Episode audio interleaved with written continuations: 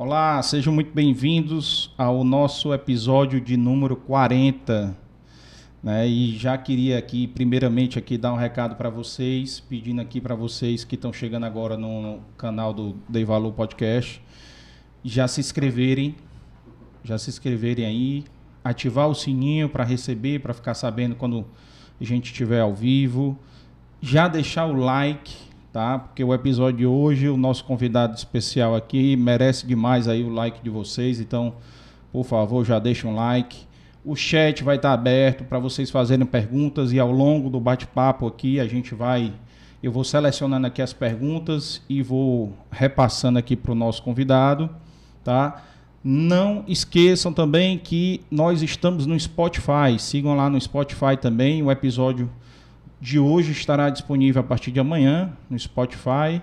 Então vocês podem também escutar durante uma viagem, né, ou, ou, durante uma atividade física. Então fiquem à vontade também, tá bom? Estamos também no TikTok. TikTok ainda é uma presença ainda muito tímida, mas estamos lá. E também já dando um recado aqui, né, dos nossos é, patrocinadores. Também tem um QR Code aí na tela de vocês. Quem quiser ajudar o canal, tem um QR Code. Tem um Pix na descrição do canal. Seja, será muito bem-vindo qualquer que seja a doação. E aos nossos patrocinadores, agradecer né, o apoio e a confiança da Amarelo Saúde Mental, da BM Energia, do meu amigo Ricardo Fiuza, amigo do nosso convidado também, amigo demais, Ricardinho. Café Vitória, café que ele já experimentou aqui, né? E que vai levar para São Paulo. O pacotezinho já está separado aqui. CH Consultores, né? E o apoio institucional do sistema FETRANS, da Federação de Transporte de Passageiros do Ceará, Piauí, Maranhão, o programa Despoluir, né? E os nossos apoiadores, a Inove Comunicação, Inova Contabilidade, Aga Produções, e lembrando que aqui o podcast, o Dei Valor Podcast, é uma produção da Dei Valor Produções e é mais assessoria em eventos, tá? E agradecer aqui o time, né, que faz aqui o podcast, o Valclides, a Tice, o Efraim e o Leonardo. E eu queria dar as boas-vindas aqui para esse convidado, convidado mais do que especial, que eu já conheço desde a infância, né? E para mim é um orgulho muito grande, porque além de ser uma empresa referente, referente aqui no Ceará e no Brasil, ele também é amigo, né? De longas datas, então a gente já se conhece é, e é a primeira empresa unicórnio cearense e a primeira startup a abrir capital na Bolsa de Valores da Nasdaq em Nova York. Né? Então, com muito, seja muito bem-vindo, Ari. Seja muito bem-vindo ao Dei Valor Podcast. Carlos, obrigado. Não sei se eu posso lhe chamar de Nesto aqui pode, no programa. Pode, aqui, aqui é, é bate-papo informal, aqui não é entrevista, eu não sou jornalista. Então... Sempre lhe conheci como Nesto, mas é. vendo que todo mundo escreveu Carlos aqui no mural, é. mas vou lhe chamar é, de, não, de é. Nesto. É um prazer estar aqui com você. Queria, em primeiro lugar, agradecer pelo convite, da gente poder bater esse bate-papo aqui.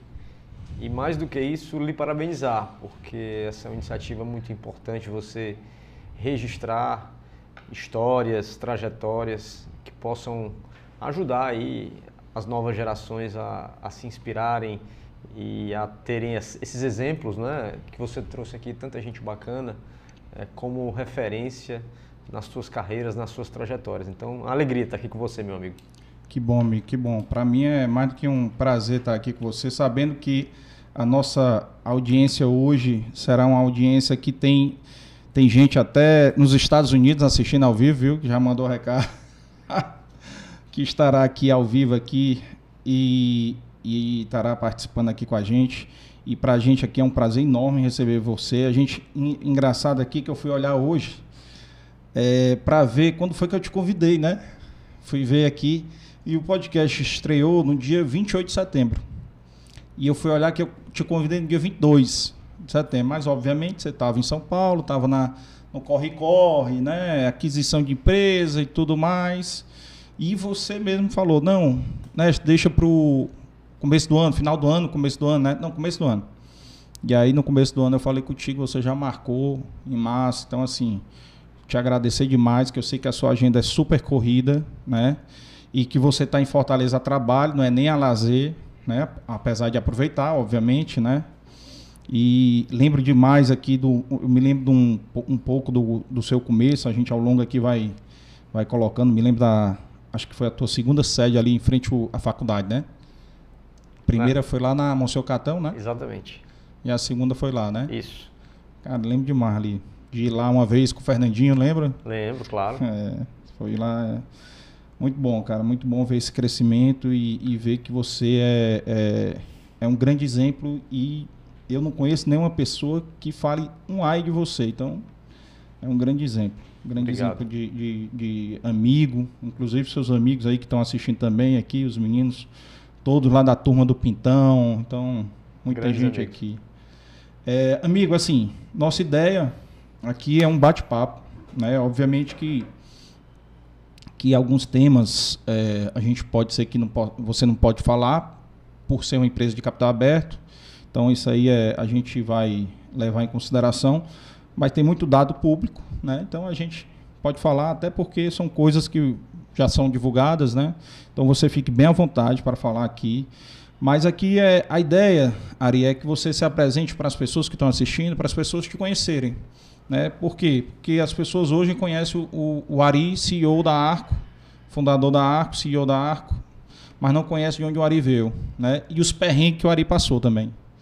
E a ideia é exatamente isso, né? Porque as pessoas acham que a pessoa está lá no alto, né? Não, foi tudo muito fácil. Quando a gente sabe que não foi, né? Quem tem, conhece a história, né? Sabe que não foi e a ideia é essa, cara. Então é falar um pouco aí da tua história, da tua vida, da tua infância. Você nasceu numa família bacana, uma família de educação. Falar um pouco aí, fala um pouco aí da tua trajetória, como é que foi, onde tu nasceu, da tua família. E aí, ao longo da conversa aqui, a gente vai emendando. E as pessoas que estão assistindo, é, não esqueçam de dar o like já no vídeo, se inscrever no canal e podem fazer as perguntas aí pelo chat, que ao longo do bate-papo a gente vai perguntando aqui por aí. Tá bom? Tá com você, meu amigo. Vamos lá. Prazer. É, eu, eu sou cearense, né? é, nasci em 79, em Fortaleza, é, e Sou o filho mais velho do Otto e da Guida, né, meus pais. Depois eu tive três irmãs mulheres, Patrícia, Paula e Luciana. É, morei a minha vida inteira nas Seis Bocas.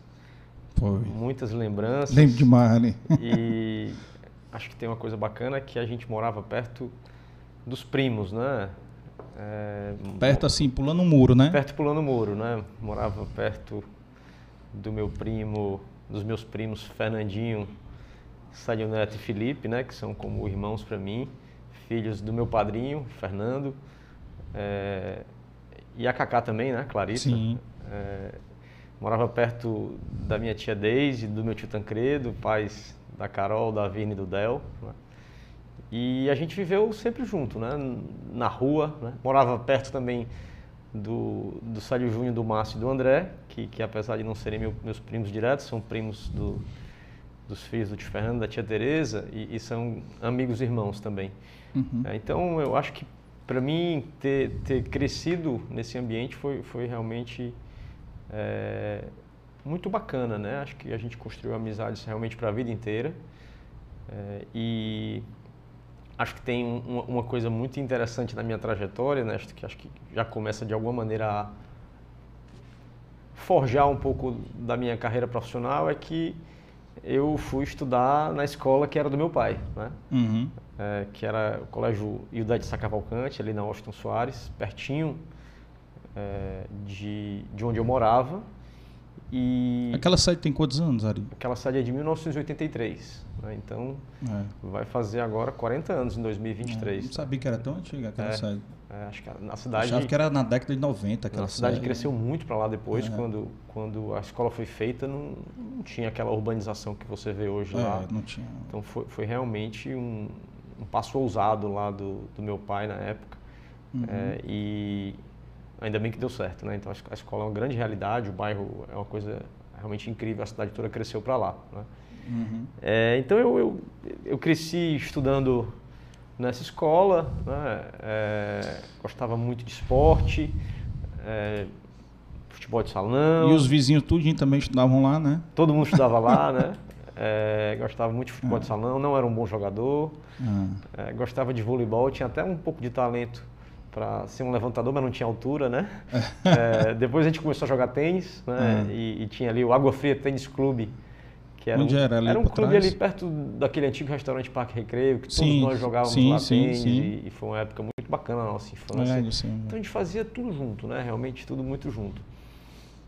E. É... Me lembro dos rachas do Pintão também. É, não tenha dúvida. Lá na Messejana. Na Messejana. É, eu fui algumas vezes com o tio Nilton, com o tio Mário. É. é foi bom.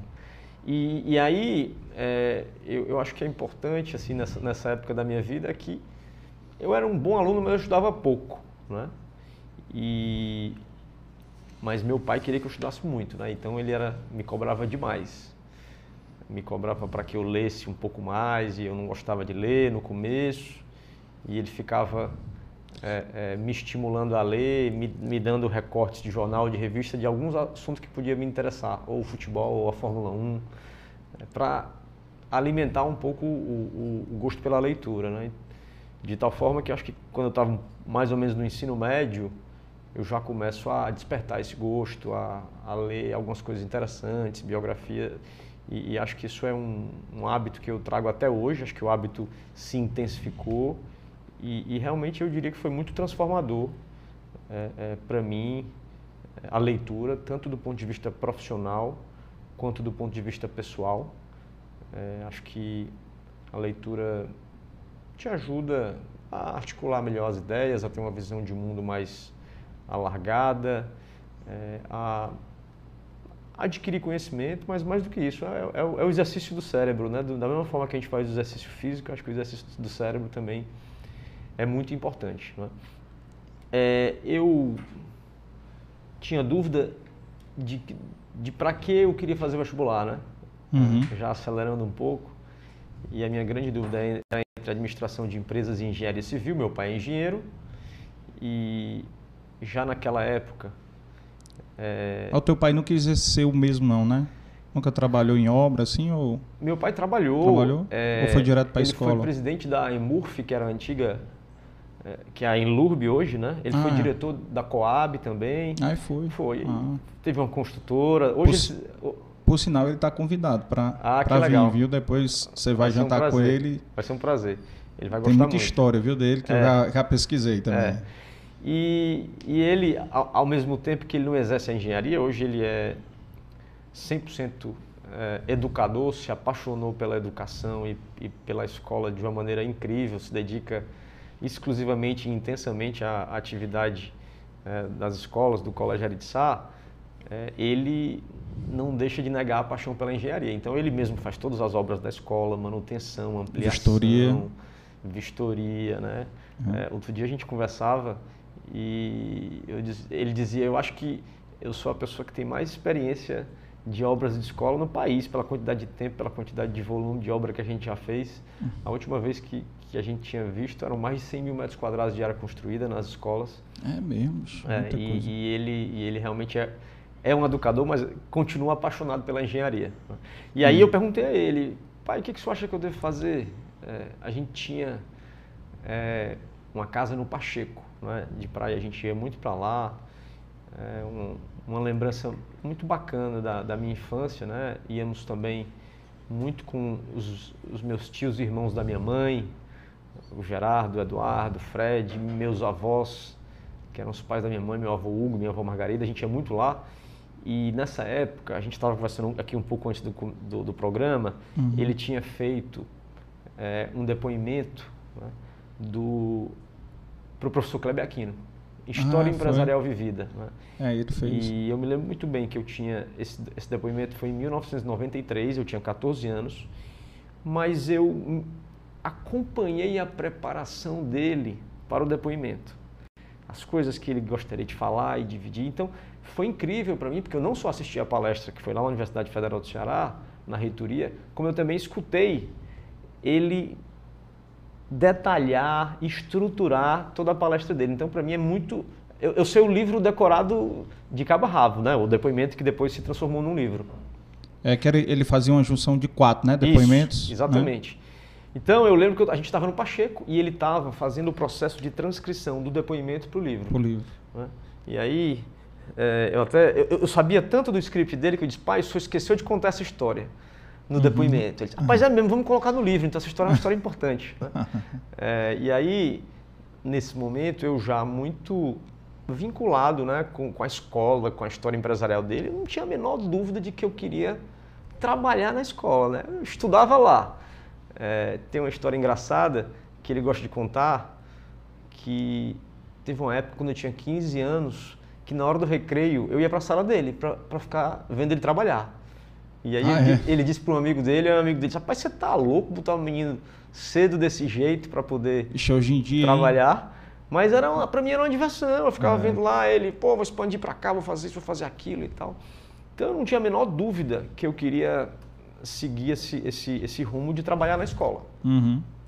E aí ele disse, é, olha, eu se fosse você eu faria administração, porque eu fiz engenharia, mas eu sinto falta desse, disso, disso relacionado à gestão e eu resolvi fazer administração. Agora, para minha frustração, é, ele tomou uma decisão que eu acho que foi muito sábia e hoje eu sou grato, mas na época eu não vi assim, que foi, você não vai trabalhar na escola, no colégio. Mas por quê, pai? Ah, porque você precisa trabalhar fora, precisa aprender a ter chefe, a respeitar horário, a realmente Bela ser lição. Né? um funcionário como outro qualquer numa empresa. Se você chegar aqui, você vai chegar como filho do dono. E, e assim eu fiz. Né? É, eu...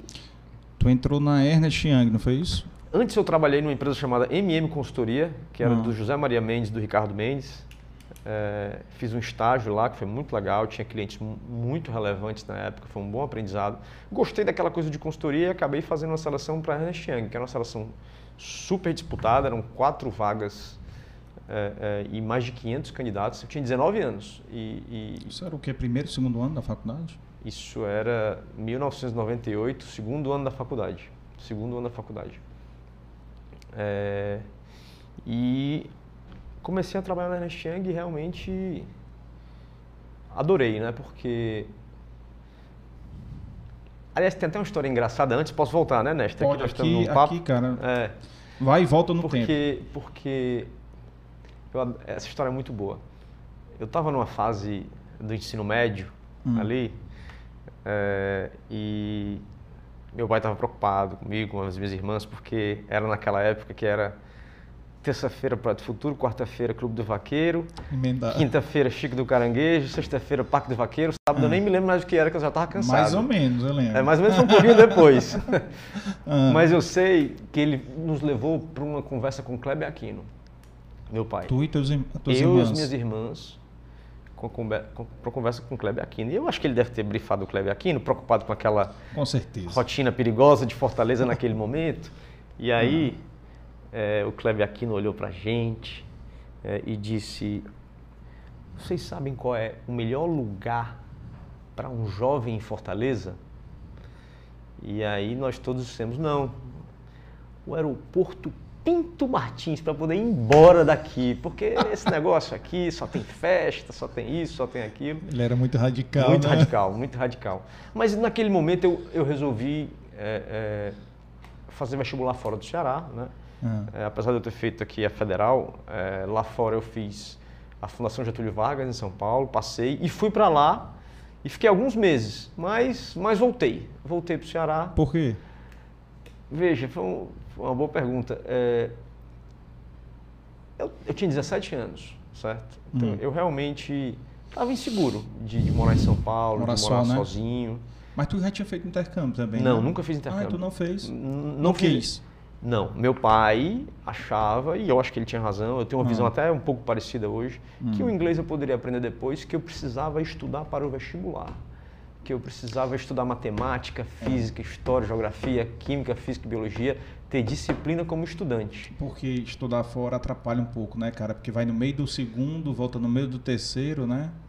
E é. você é muito jovem também, é. né? E acho que hoje então que você tem muito mais oportunidade de aprender inglês pô, uhum. com, com, com, streaming, com mídias sociais, é, com toda a tecnologia disponível. Eu sei de uma maneira que tu aprendeu inglês. Sabe? Sei. É? É, umas fitas na legenda dos filmes. Ah, é? Botava umas fitas, não era na, na, legenda de filme? Não tem uma história dessa? Colocava um, uma tarjazinha, uma tarjazinha né, pra preta para não olhar a legenda. A legenda, né? É, é, Só para ouvir, né? Era. Assistindo Friends. Friends, era, é, pronto. Até assim. hoje, Friends é o meu sonífero, assim, para dar uma é. acalmada.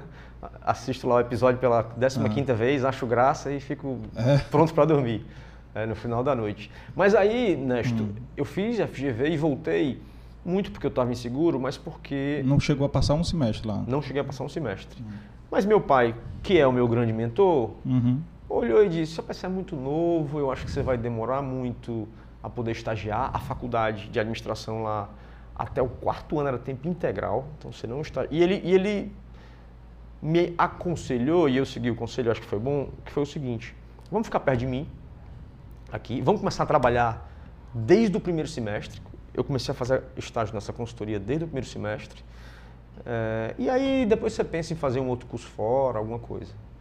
E eu acho que foi muito bom, porque eu voltei para o Ceará, fui fazer federal, não fiquei lá. E... Aí tu foi fazer vestibular de novo? Não, já tinha feito vestibular. Não, tinha feito. É, já tinha passado, é, passei bem no vestibular e... Passou bem? Não passou em primeiro lugar não, que eu saiba? Passei bem, né? É, passei em primeiro lugar na Federal, é. em primeiro lugar na Unifor é, fui para a FGV, mas resolvi voltar para a Federal. Né? Ó, por aí vocês tiram aí do o tamanho da, da, da, humildade do Ari, viu? Passei bem, passei em primeiro lugar. Não tinha ninguém mais na frente dele. e detalhe, não, eu... sei de outra história. É? Sei. Sei que você disse que não queria sua foto de jeito nenhum no outdoor. É porque eu achava que era... Que aí vai para outra história, né? Do bullying que é. passava. É. Não, muito bullying. Era. É acho que era, era difícil, viu, ser, ser, ser filho do dono da escola. Porque é, porque é o seguinte, hoje fazendo a reflexão, né, hum. não tem um, uma forma de você ser, ser tratado justo.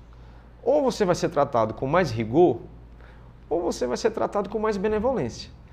Só que. Não tem o meu termo. Né? Os diretores, não. professores conheciam o perfil do Dr. Otto, que era um cara rigoroso. Então, Quanto mais rigorosos eles eram comigo, mais o chefe ficava feliz. Gostava. Então era jogo duro. E tu se lascava. E eu sofrendo, era jogo duro.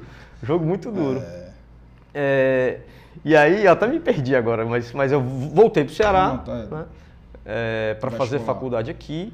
Fui fazer. E, e, vou te dizer porque que foi bom, né? Acho que é, isso era em 97, né? Fui trabalhar na MM, depois fui trabalhar na Xiang, que foi maravilhoso, já estava aqui no Ceará. É, Trabalhou quanto tempo na Ernest Young? Dois, anos. Dois anos. 90 é, segundo ano, né? E, e, e, em dezembro de 2000, meu pai e meu tio, que eram sócios do Farias Brito, Sim. juntamente com a minha avó... Né, Fez a cisão, né? Resolveram é, separar. Foi aí que foi criado o Ariçá, né, com as unidades da Duque de Caxias. E a do é, Centro? Ou Duque de Caxias do Centro, centro e, da Washington Soares. E meu pai disse queria que você viesse trabalhar comigo. Né? Então eu já tinha trabalhado na MM, na Xiang, e para mim foi música para os meus ouvidos. Né? Então é, isso era começo de 2001 né? e, e eu fiquei.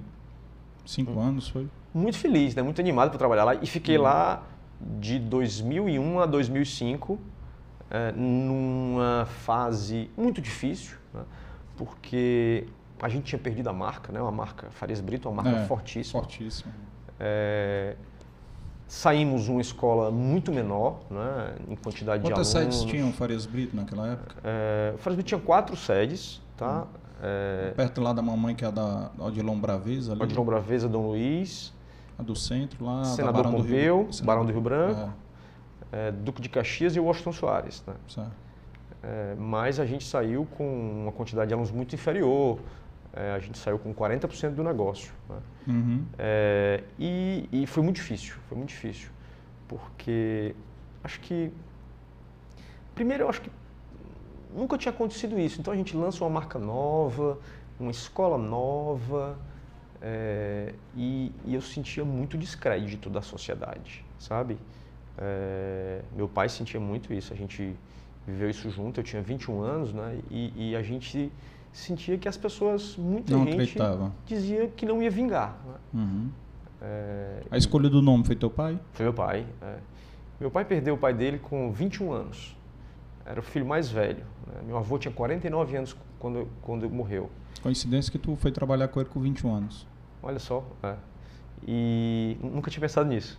E, e poxa, até hoje, se, se a gente almoça no fim de semana, meu pai conta uma história do meu avô, Novo. que é um exemplo de vida para ele, que é uma referência, um, um, episódio qualquer. Então, eu acho que não, não tinha possibilidade de ser um outro nome, é, porque na realidade, é, eu acho que ele, ele não colocou o nome na primeira vez, porque quando meu avô morreu já existia o nome da escola, né? É, é. E meu pai continuou, mas quando ele teve a oportunidade por conta da cisão, da cisão ele, ele não, não tinha. Era muito óbvio, sabe?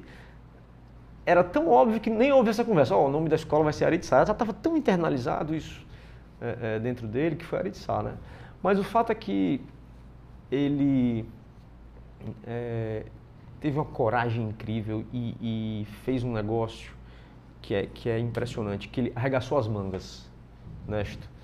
Ele era uma pessoa mais distante da área pedagógica, né? ele tinha uma construtora, é, em, em, que era sócio do meu tio João é, e do Thales também, é, e ele resolveu sair da construtora e focar todas as energias e todos os recursos financeiros que ele tinha dentro da escola. Eu me lembro, a gente conversando na, na Washington Soares, ele dizia, rapaz, eu não preciso de nada, eu só quero a minha casa para morar. O patrimônio que eu, que eu construí, se eu tenho um terreno aqui, terreno ali, eu vou vender tudo para colocar dentro da escola. E ele fez isso, passou muitos anos desinvestindo de uma série de imóveis que ele tinha comprado como investimento no passado e colocando recursos dentro da escola. Ele se aproximou da equipe pedagógica de uma maneira que você não pode imaginar é, ia na sala dos professores todos os dias, na hora do intervalo, para conversar com o professor, para sentir o pulso da escola. Ainda hoje vai lá no campus das universidades, na, no dia do vestibular de manhã cedo, para dar boa prova para os alunos, para falar com a equipe pedagógica, participa de reuniões de pais agora no início do ano, ele chega a participar de 15, 17 reuniões de pais que vão de 7 às 9 da noite. Assim. Já então, soube disso. É, então é. ele, ele coloca a bata Direto. dele e, e, é um apaixonado por isso. Né? Então é, eu acho que. Engraçado como mudou a vida dele, né? Isso de Completamente. Cabeça mudou, de engenheiro. E, e, acho que foi uma benção para ele. É, vejo ele muito realizado.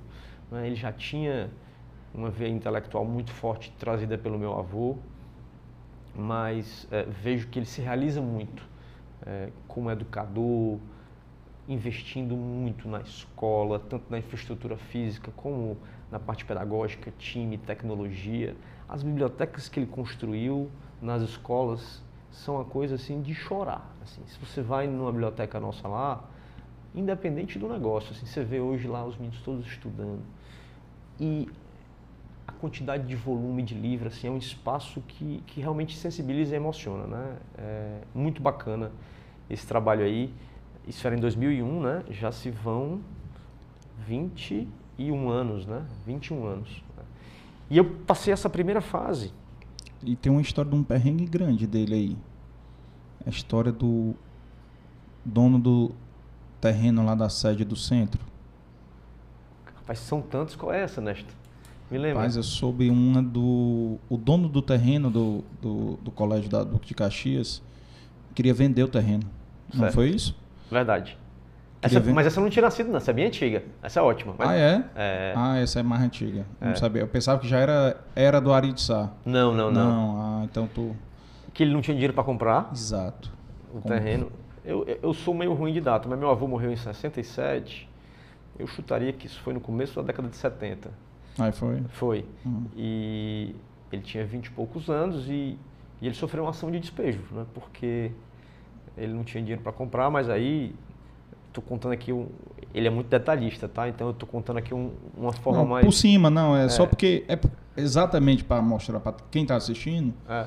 Que teve muito perrengue ao longo dessa história. Ah, muito. Né? muito é. E aí eu tô só contando um que eu soube, é. né? Que eu achei até que tinha sido já pós não, e, cisão, mas não, foi, foi, antes, foi bem, bem antiga. Antes. E, e, eu acho que antes. tem um, um, reconhecimento que ele sempre faz, que eu acho que é justo ser feito, que foi o Coronel Humberto Bezerra, do Bic Banco. Exato. Que foi como um pai para ele, né?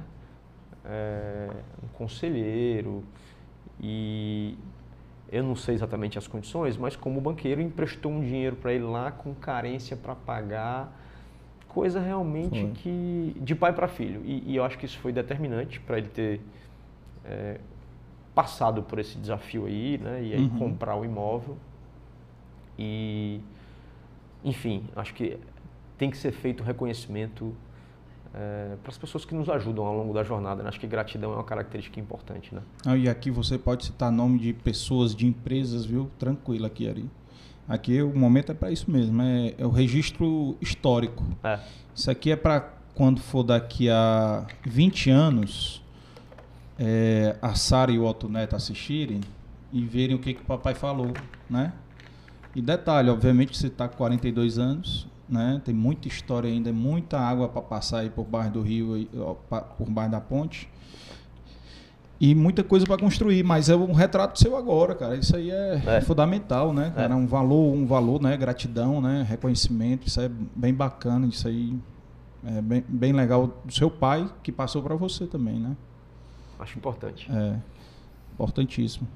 Quem já está aqui no, no bate-papo aqui é a Marília aí, ó. Sim, falar em Marília, eu queria registrar aqui, ó. Você vê que assisti o teu, a tua palestra do Day One, né, da Endeavor. Foi 2019, foi ali? 2019, eu acho. Primeiro semestre de 19. É, 2019. E você fala lá, né, que seus maiores mentores foi seu pai e sua mãe, né? E uma coisa legal que você falou na sua conversa é, aliás, você falou não, a Marília tocou no assunto no final da conversa sua com ela, num, na, na, sua entrevista com ela, um bate-papo que foi em agosto de 2020, né, já na pandemia. Ela falou que a tua mãe, né, dona Guida doou sangue para a mãe dela que estava fazendo um tratamento, né, e a tua mãe era aluna, né, da mãe dela, acho que era alguma coisa assim, né, e eu estou citando isso aqui porque isso aí mostra é, os valores que o Ari tem hoje são absorvidos exatamente desses mentores, né? E para mim isso to tocou muito porque eu sou doador de sangue assíduo. Então, para mim isso aqui e, e assim impressionante que doador de sangue só começa a doar sangue quando algum familiar precisa, né? A gente não. Eu comecei quando meu avô precisou a doar sangue, né? Meu avô já faleceu já tem muito tempo, né? Mas eu continuo doando até hoje, tenho assim, mais de 20 e tantas doações feitas, sabe? Porque, é, bicho, faz mal nenhum pra gente. Eu não tenho tatuagem por isso também, porque você tatuar um ano sem doar. Uhum. Né? Então, não tenho tatuagem, então, mas é bacana. Então, assim, isso eu queria registrar só porque é um, é um fato bem importante que define, né, define não, são fatos que contribuem com a criação do seu caráter, do, da sua personalidade, né, como pessoa. E você a mesma pessoa que eu conhecia há 30 anos atrás, entendeu? Do mesmo jeito, continua do mesmo jeito, independente de ter aberto a IPO na, na Nasdaq, o que for, continua do mesmo jeito. Continuo com os mesmos amigos que eu sei, saindo com os mesmos, né? Então, assim, isso é muito bacana, cara. E queria registrar isso aí, parabenizar você. E isso aí, com certeza, funcionários seus que estão assistindo ou vão assistir depois, né? Que a nossa live aqui vai ficar registrada aí no podcast, no, no canal, né? Para eles com certeza eles veem isso no dia a dia, né? Muito bacana. Só para deixar esse registro aí, amigo. Mas continue aí. Você estava falando, né? Do, do esses perrengues aí que seu pai passou, né? Servem exatamente de, de por isso que talvez ele tenha sido tão rígido contigo, né? Porque ele sabe que a rapadura é doce, mas não é mole não, né? E aí talvez ele tenha te provocado, né? É. Nesse sentido, tudo, cobrado nesse sentido. Mas é bacana, é bacana. E aí quando tu começou a trabalhar lá, se empolgou. É, não, aí... 2001, né? 2000... Foi 2001. Fiquei de 2001 a 2005. Passou por todos os setores. Tudo que você puder imaginar lá eu fiz. É, e, e, foi um aprendizado incrível, né? Porque me aprofundei muito na parte pedagógica, né? Até na própria parte financeira, é, mas era muito próximo dos professores. Foi aí que eu comecei um pouco a olhar para essa coisa do currículo, do material didático. Eu tinha 21 anos, estava muito fresco, né? Eu tinha sido aluno ali há, há, quatro anos, né? Tinha sido um bom aluno no final, uhum. até me esforcei um pouco. Então, é, tinha muito essa cabeça de dizer, vamos melhorar a qualidade de ensino, né? O que, que a gente pode fazer aqui? Então, trabalhei, mexi no sistema de avaliação, é, nas provas, no material didático que a gente tinha, que naquela época era só a terceira série do ensino médio, né? ficava muito próximo da. A gente tem uma gráfica pequena lá dentro, né? que a gente chama de gráfica, mas é, ela não só imprime os materiais internos, mas ela também tem um papel de conceber conteúdos, é, listas de reforço, exercício, revisão. Então ficava muito perto é, de tudo isso. E acho que nesses primeiros cinco anos, né, com, essa, com essa disposição do meu pai, da liderança de investir na escola, de dedicar tempo na escola, de valorizar o time que ele tinha. Né? É, nós ficamos, na época lá, com dois diretores espetaculares, né? que é o professor Armando e o professor Mauricélio, né?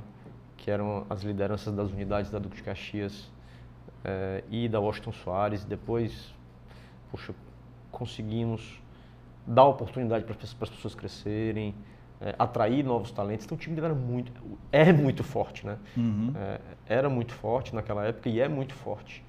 A gente fez uma grande renovação na equipe de professores, certo? Grande renovação. É, começamos a atrair talentos e dar oportunidade para pessoas que é, é, eram muito jovens e muitas vezes não eram acreditadas em outras escolas que estavam. A gente trazia para a Oritsá e dava mais oportunidade, mais aula. É, é, início de carreira, né? Início de carreira, é, uma promoção para uma série inicial mais para o ensino médio. Então, realmente, meu pai é um cara muito pé no chão. Eu te diria que os resultados apareceram até mais cedo do que o que a gente imaginava, certo? A gente estava disposto a esperar mais. A educação é um negócio de muito longo prazo, né? É, mas os resultados começaram a aparecer cedo. As unidades começaram a crescer, a gente começou a ter alguns resultados de aprovação muito interessantes. É, me lembro bem que a medicina começou, a, o resultado de medicina começou a, a, crescer. Hoje a gente é líder absoluto, nem sei, mas, mas há mais de 15 anos, mas naquela época a gente era o quarto, a quarta força de aprovação em medicina no estado, uhum. sendo que o, o a, a escola que mais aprovava aprovava oito vezes a mais do que a gente. Pô, a diferença grande. É, e né? hoje a gente aprova mais ou menos 50% das vagas de medicina na Federal e na UES. É, então, a gente se tornou líder não em cinco anos, mas talvez em, uns oito ou dez, né? Demora, né? É, e aí, aquela coisa que eu tinha do Kleber Aquino, né? Hum. De morar fora de Fortaleza, ficou dentro do meu inconsciente. Né?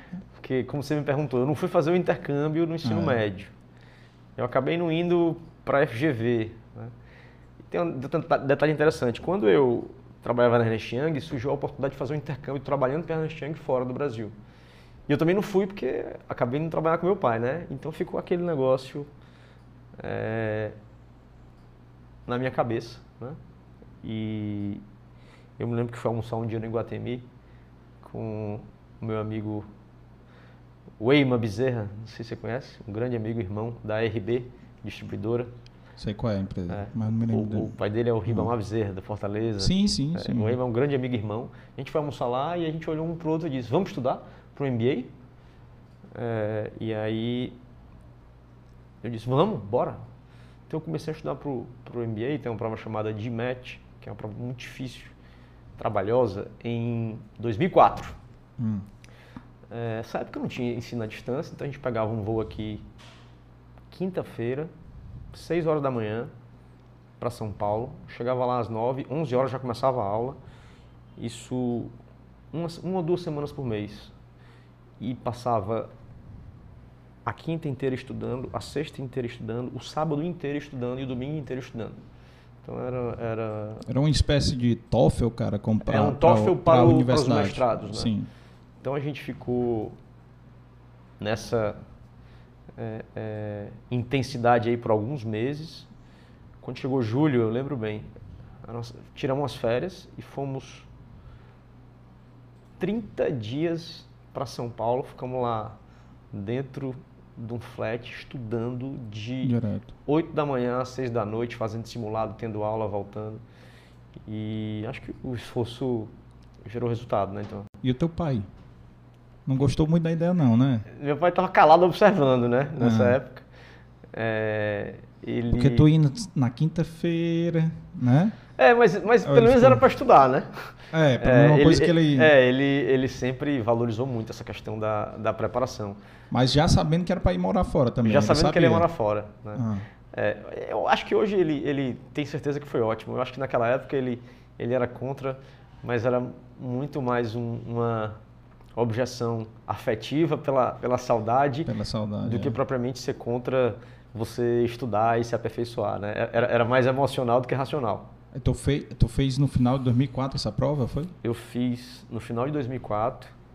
É. Né? Essa época aí era a época que tu frequentava a AGE, né? Era o Bruno Girão, né? O presidente. Não me lembro se era o Bruno. Era o Bruno. É. 2004 era o Bruno, 2005 o Pedrinho. 2005 o Pedrinho. É. É, dois grandes amigos, Bruno e Pedro. É, e o Eima também. E aí, Nesto, eu fiz a prova e recebi o resultado de que eu tinha sido aprovado no MIT em janeiro de 2005. E quando é, é que começavam as aulas? E as aulas começaçavam em agosto.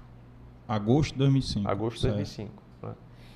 E comecei a me preparar né, para ir. E... Preparar teu pai? Para meu pai. é, disse, pai, eu vou fazer um mestrado fora. E aí eu senti, eu senti o que, que ele estava pensando, porque a pergunta que ele me fez foi: quando é que você vai e quando é que você volta?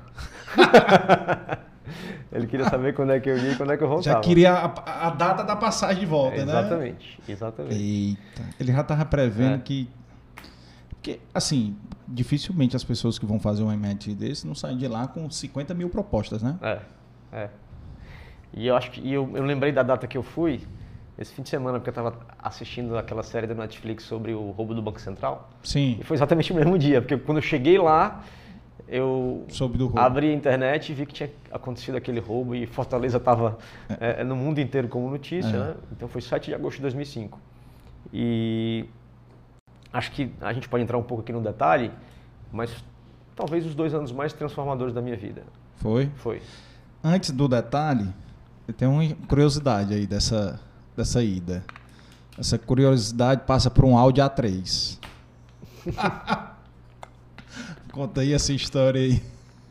É, eu tinha que pagar o MBA, né? É, e... Minhas fontes, viu, que me falaram isso aí. Hã? Eu nem sabia dessa, dessa história, foi minhas fontes aí. Você tá, tá, tá muito bem informado, viu? Até demais. é, e eu tinha comprado um Audi A3 há pouco tempo, né? Muito legal, um carro bacana. E é, eu precisava vender o carro? E para poder pagar o MBA, né? E aí tive a felicidade, né, de ter um padrinho que gosta de mim, né? Que é o Fernando Cirino. Bateu é... no vizinho, bateu na porta do vizinho. E aí o tio Fernando comprou o carro para Clarissa, né? Então, rapidamente eu não precisei me preocupar em vender o carro, né? Tinha, tinha um comprador é, que estava comprando. É, é... Quem gostou dessa história foi a Clarice. A Clarice adorou a história. O carro era super novo é, e ela ficou com o carro 0055 a placa. Ah, era? Era, me lembrei agora. É, então foi isso. Aí eu, eu vendeu para pagar o. Eu parti. Foi-se embora. Foi muito bom, viu, Nesto? Eu acho que foi muito difícil, né? Acho que você morar num, num país diferente, uhum. sozinho. É, e foi a tua, tua so, primeira experiência, sofri, né? Sofri preconceito. É, você sofre preconceito lá porque você é brasileiro. Uhum. É, e eu, entre os brasileiros, de alguma maneira sofria preconceito porque vinha de uma empresa familiar. É, Dentre a, os brasileiros. É. A maioria não todos, obviamente. Tenho grandes amigos hoje, até, até é, é, Hoje a gente se encontra, janta, os brasileiros que formaram no meu ano. Mas você sentia que o, o colega que vinha lá da grande multinacional, que tinha uma carreira vitoriosa, olhava, olhava para você e dizia: Ah, você está aqui porque o seu pai é empresário, sabe? Filho de papai. É, você não construiu a sua carreira, então. Você, é, isso era fato, né? Uhum. É, mas, mas eu sempre procurei responder ao preconceito menos com mágoa ou rancor e mais com energia para poder provar. Servir de combustível, né? Servir de combustível, né? É, era engraçado porque, só, só voltando agora para fazer um registro a uma pessoa, tinha, tinha um professor chamado Genuíno Sales, né?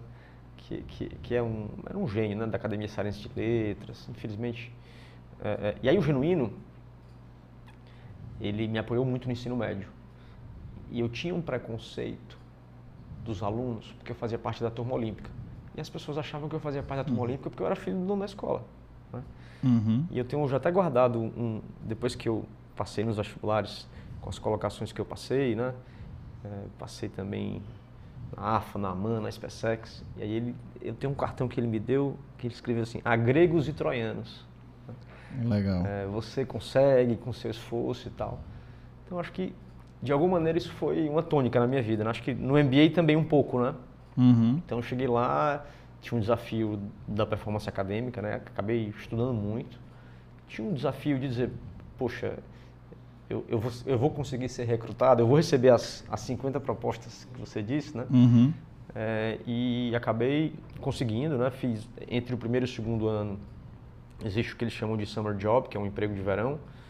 E eu fui trabalhar na McKinsey, que é provavelmente a melhor consultoria estratégica do mundo, né? É, que atende é, a grandes empresas, a grande cliente, grandes clientes. É, e foi incrível trabalhar na McKinsey nesse. nesse o quê? Dois meses foi? É, junho, julho e agosto. Uns dois meses e meio, três meses. É. E conheci muita gente brilhante lá. É, vi o que é o poder de você ter gente boa junto. É, é impressionante como é, o todo é maior do que a soma das partes. Né? Não imaginava como isso ia ser útil mais tarde, né? É. Isso foi em Nova York, né? Era isso em foi York? em São Paulo. Não, mas a, Ma a. A foi em São Paulo. Foi em São Paulo? Eu, eu vi do Brasil para São Paulo. Só durante o, o, Só durante esse intervalo dos dois meses e meio. Aí depois voltou para os Estados Aí Unidos? Aí depois voltei para Boston, para o ah, segundo ah, ano do mestrado. Né?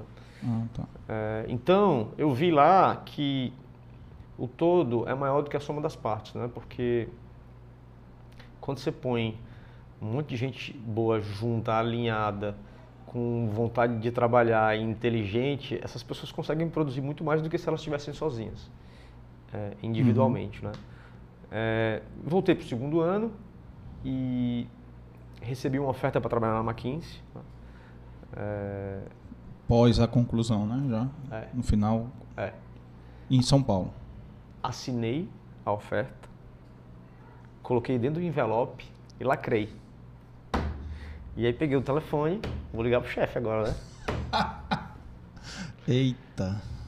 Pai, tudo bem? Tudo bem, eu vou trabalhar na McKinsey, assinei aqui a oferta. Rapaz, você vai mesmo trabalhar lá? Né? Eu digo, vou, pai. O senhor tá muito bem aí na escola, a escola tá voando e tudo. O senhor não precisa de mim, não? Não precisa de mim, não. Não disse, não disse que ele precisa de mim, não, mas acho que vou aqui construir minha carreira, aprender e tal. É, e aí ele disse, e esse negócio aí da editora que você começou, você não quer tocar isso não? Aí, voltando um pouco, né? A editora...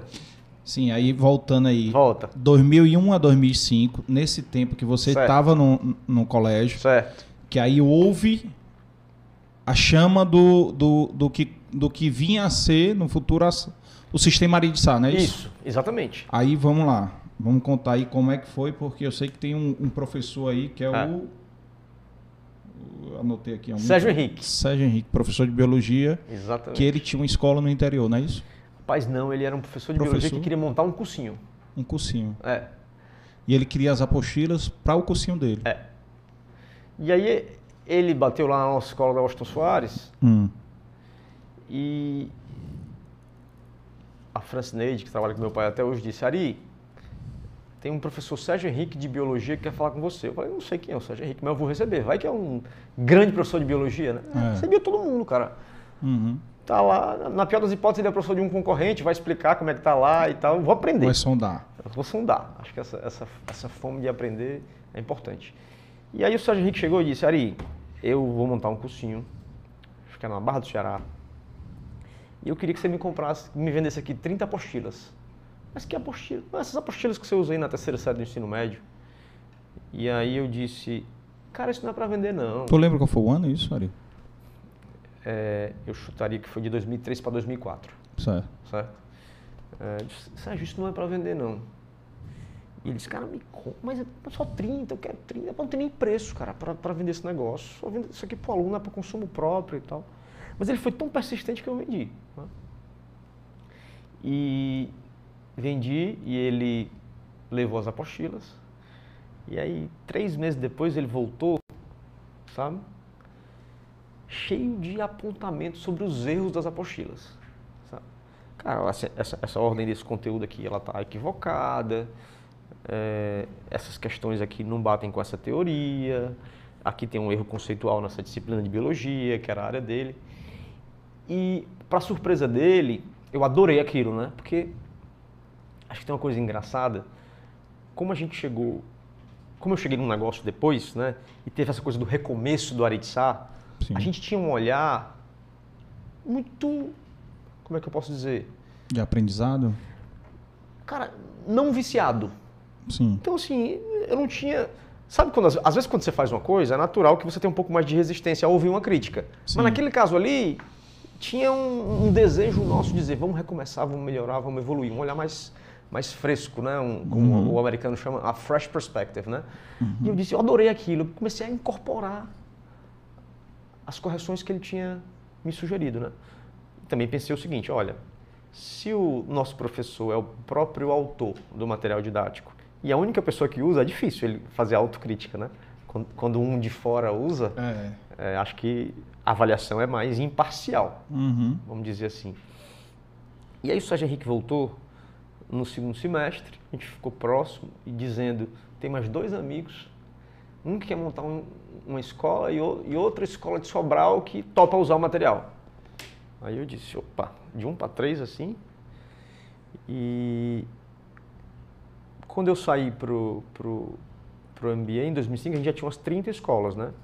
mas todas elas usando só o material da terceira série do ensino médio, que era o único que a gente tinha. Né? Então era um negócio que estava sendo experimentado, né? muito embrionário. A gente não tinha nem um CNPJ, funcionava dentro da unidade da Washington Soares. Era o mesmo CNPJ da escola. Numa, numa sala lá, né? Então uhum. era, um, era, um, teste, né? Uhum. Que a gente estava fazendo, vamos chamar assim, um piloto. É... Mas aí tu foi para o MIT com essa ideia aí com esse negócio? Não. Tu... Não. Não fui.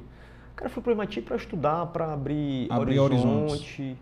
É, tinha um sonho ainda é, de, de, de, morar fora, de trabalhar fora. A ideia, certamente, ela não estava concebida.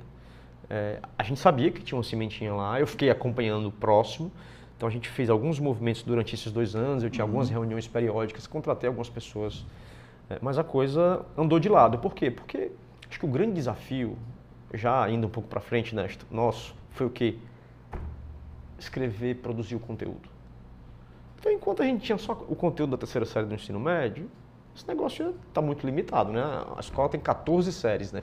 Do infantil 2 até a terceira série do ensino médio. Então, a terceira série é um pedaço pequeno do produto, né? Então, eu, eu realmente não fui com essa ideia.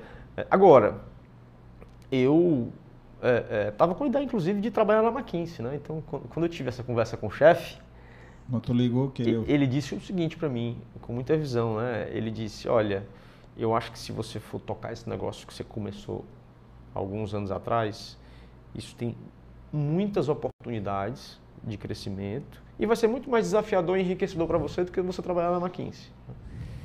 É, e aí Será que ele falou isso como pai ou como homem de negócios? Para ser sincero, acho que das duas formas. Foi? Eu acho que ele acreditava. Ele acreditava mesmo? Não, ele, ele, ele sempre acreditou.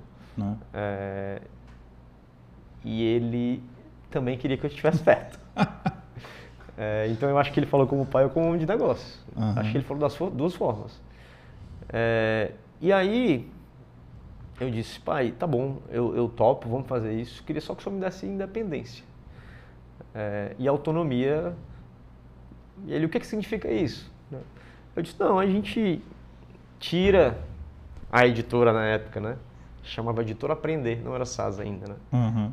É, de dentro da escola.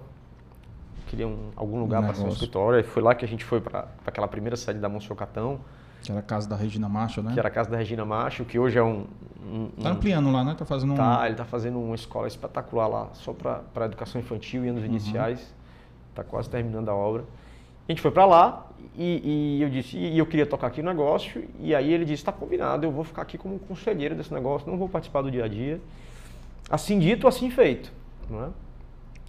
E ele aí deixou autonomia total. Total. Não, obviamente, é, é, ele ainda hoje é o, é o, presidente do conselho, né?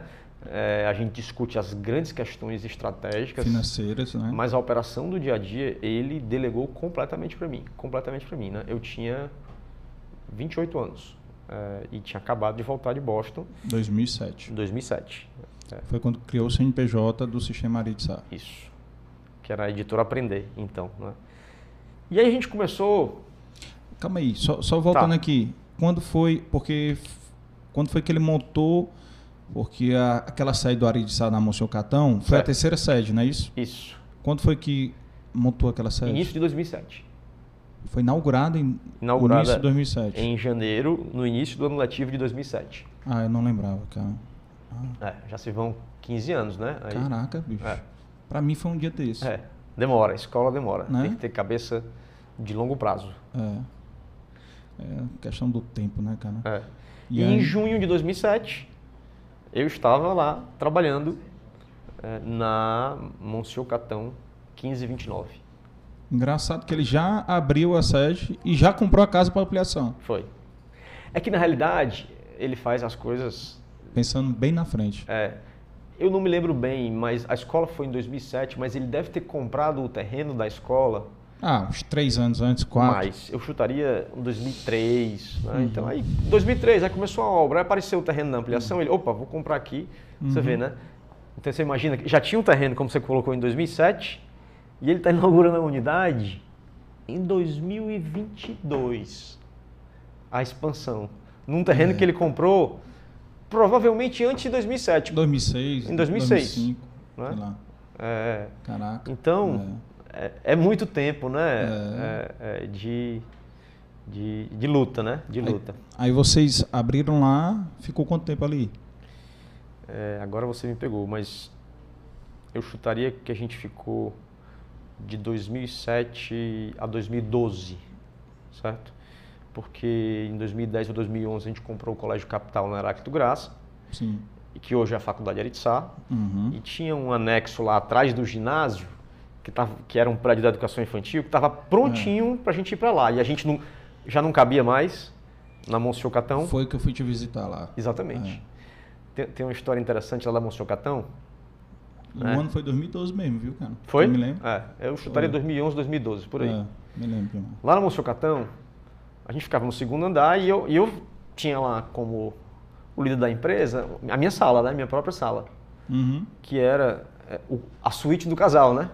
Ah, sim. É, porque que a sala casa, era, uma, é. era uma casa. Quebrar as paredes. E aí, a gente, e aí a gente não podia quebrar a parede. As paredes eram estruturais, aquela casa Ixi, mais antiga. É. Né? É, então, você não conseguia ficar num vão só, né? Não tem pilar, né? enfim, não sou engenheiro, mas de tanto ouvir meu pai falar, sim, algumas sim. coisas eu tenho essa percepção superficial, né? E aí, o que aconteceu? É, o, o time chegou para mim e disse, Ari, eu preciso crescer aqui a equipe de ilustração e iconografia não tem mais espaço. E agora? Eu disse, cara, eu vou sair da minha sala, a gente vai transformar a sala que eu tô aqui na sala da iconografia e da ilustração. E aí eu fui trabalhar na sala adjacente com outras pessoas, com gente do comercial, do pedagógico.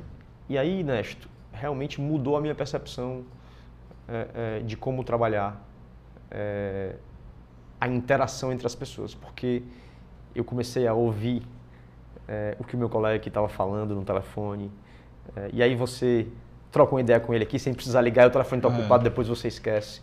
Então, desde então, eu sou um apaixonado pelo Open Space. Até hoje eu trabalho junto, lá em São Paulo. É, a gente está num, num, prédio ali nos Jardins e estamos lá no andar em que todo mundo trabalha é, integrado e junto e, e, é uma oportunidade incrível de você sentir o pulso da empresa, de você se informar de uma maneira rápida, de você poder é, dar um feedback ou dar uma sugestão, orientação. E isso foi por conta da casa da Regina Marshall, onde era é, a primeira sede lá do SAS, que, gente, que eu fui obrigado e me descobri trabalhando no meio das pessoas e, e vi como isso é bacana. Do, do, que, obviamente, se você tem uma ligação, é, eu me lembro que tinha uma varanda lá na casa que dava para o jardim, que aí eu saía da sala, ia para a varanda, fechava a porta e fazia uma ligação que eu precisava fazer, né? Ah, é, é, mas é, fora isso, eu acho super importante você estar integrado junto com todo mundo. E eu me lembro que quando eu fui te visitar nessa sede lá da Aractograça, é, tu já era, tu já trabalhava junto com a galera, é. né? Já é. trabalhava junto. Mas aí como eu fui com o Fernandinho lá, a gente foi conversar e a gente foi para uma salinha fechada, né? Ou seja, tem uma sala para reunião, Isso. alguma coisa, né? Aí você recebe ou algum telefonema, alguma coisa que você precisa fazer com mais privacidade, né? Exatamente. Cara, é um conceito. Esse conceito não é um conceito muito é, comum nos Estados Unidos, isso não? Muito comum. Muito comum. Quando tu estava lá no MIT, isso aí tu não. É, não, não captei. Não, não, captou, não captei não. isso. É, mas hoje você vê os, os, os bancos, né? Tudo. É, é. todo mundo muito aberto, é. interagindo.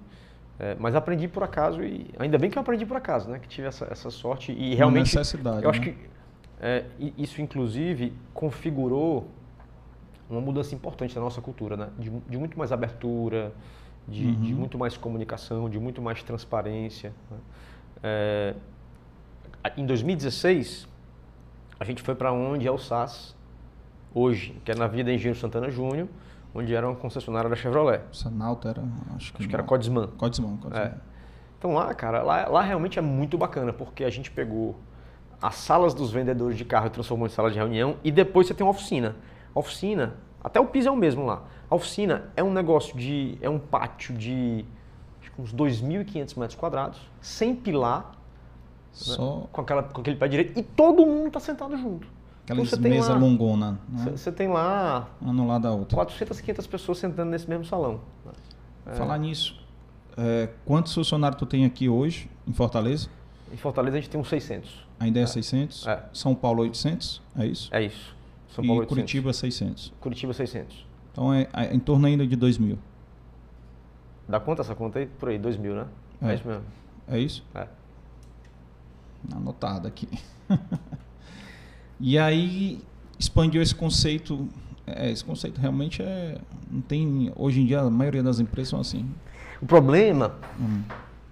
é que tem uns prédios antigos. Né?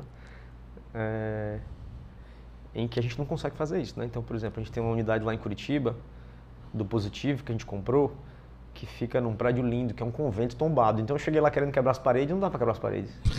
é, então a gente está é, estudando ir para um outro espaço onde a gente hum. consiga realmente fazer esse conceito é, de aberto e integrado, né? que eu acho que é, que é muito importante. É uma casa histórica lá?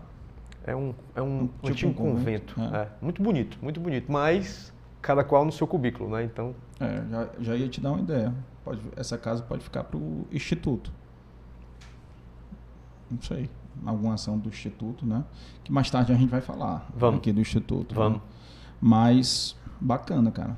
Bacana. E, e, tudo no aprendizado, na dor, né? Numa dor você vai aprendendo, vai amadurecendo, vai melhorando a performance, a é, gestão. Eu acho assim, é, é muita dor, né? É muita resiliência. Algumas vezes você realmente pensa em desistir, noites em claro, né? É, não sei nem onde é que você tira força para continuar, né? Acho que vida é, de empreendedor, né, cara? É, tem, tem. Acho que muita gente que está assistindo agora achava que tu tinha uma sala de 500 metros quadrados, só é. tua, com quatro, cinco secretárias, entendeu? Deve achar uma. Obviamente que muitos não, né? Porque Você pessoal sabe que hoje, hoje a gente tem um assistente, né? E a gente compartilha para 13 diretores. Olha aí. É. E é engraçado porque acho que uma das coisas mais difíceis hum. que a gente fez foi, foi construir o conteúdo. Né? voltando um pouco. Uhum. A gente não tinha todas as séries. Sabe quanto tempo a gente levou para construir o conteúdo? De, das 14 séries? Quantos anos? Sete anos. Sete anos. E os professores? Tu aproveitou da escola? No, na, na, na, primeira fase da coleção, porque depois de sete anos a gente descobriu que tinha que fazer tudo de novo, né? O material, cara, é, é, tem, tá atualizando sempre, sempre você comete sempre, erro, sempre, tem espaço para evoluir, você começa a coletar feedback de escola, né? Uhum. Então, cara, imagina também, o que é uma coisa que, que me alegra muito, como o perfil da escola SAS foi evoluindo, né? Cara, hoje a gente está no Dante Alighieri de São Paulo. O Dante usa SAS. Uhum. O Colégio Santa América usa SAS. Imagina um nível de exigência desse professor. Né? É, então, a gente fez uma primeira fornada do conteúdo para depois descobrir que tinha que fazer de novo. Na, prime na, na primeira etapa, 99% eram professores do Aritsá, é, só que uns têm mais vocação para isso, outros têm menos. Hoje, é, você tem um pedaço importante de professores do Aritsá, mas hoje a gente já tem é, alguns dos melhores autores do país é, que constroem é, as nossas coleções. E esses professores, é como se fosse é, um trabalho deles, um trabalho extra, home office, alguma coisa é, assim? É, exatamente isso. Né? Tem alguns professores que se tornaram autores profissionais nossos. Outros não. não. Outros tinham como vocação realmente a sala de aula. Então, no começo. Tinha é... que diferenciar, né? Não, no começo dava para fazer as duas coisas, né? Hum. Mas uma vez que o nível de exigência ficou muito alto, você precisava ou ter um autor 100% dedicado ou um professor 100% dedicado, né? Então, é, hoje, a grande maioria são, são autores profissionais é, do material didático. Então, a gente passou de 2007 a 2000. Aí, cara, aí é dureza, porque é, você tem prazo para cumprir, você tem. Nunca ninguém tinha feito isso no Ceará, né? Então você tinha editoras lá no Sul, então não tinha nem, tinha nem profissional para contratar aqui, cara. Nem profissional. É, Criou um mercado, né? Um editor, um ilustrador, criou um mercado, treinando pessoas. Tivemos que importar algumas pessoas. Né? Curitiba é um grande celeiro de produção editorial, São hum. Paulo, obviamente. É, e a gente foi. E, e, é engraçado isso, viu, viu Nesto? Hum. Hoje, eu fazendo reflexão, eu vejo que foi legal nunca ninguém ter feito isso aqui. Sabe por quê? Porque a gente não se apoiou nos vícios. A gente, const... a gente construiu do zero. Construiu do zero, acreditando o que que a gente via que era o caminho certo. Né? Poxa, como é, que eu, como é que eu devo fazer aqui? Ah, não, não vou olhar para o modelo que já existe. Deixa eu pensar aqui é, no que faz sentido, né? baseado na experiência de uma escola exitosa. E aí, poxa, só para ser justo, né? É, e, e, falar da, da gratidão. É, eu acho que, poxa, o, o, SAS hoje tem 370 mil alunos no Brasil em mil escolas, né? É, mas acho que a gente, o time do SAS é um time incrível, assim. É, conseguiu entrar nessas escolas de referência, mas nada seria possível se não fosse o Colégio de Sá, né? Sim, é, a base, né? Não, não só a base, eu acho que a marca, a credibilidade, uhum. é, os professores, diretores e coordenadores que sempre foram grandes entusiastas é, é, da ideia do SAS, é, que ajudaram a construir o conteúdo.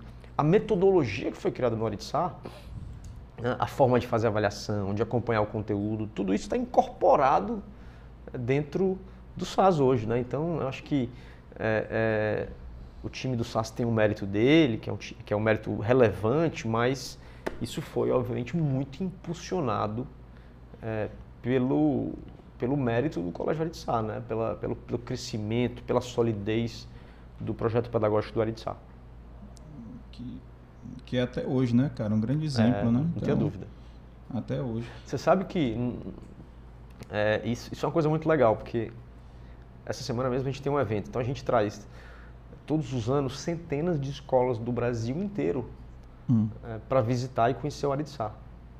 E a gente faz eventos aqui e, e são... Aí tu traz do, todos os clientes da Arco? Não. Ou só dos, do SAIS?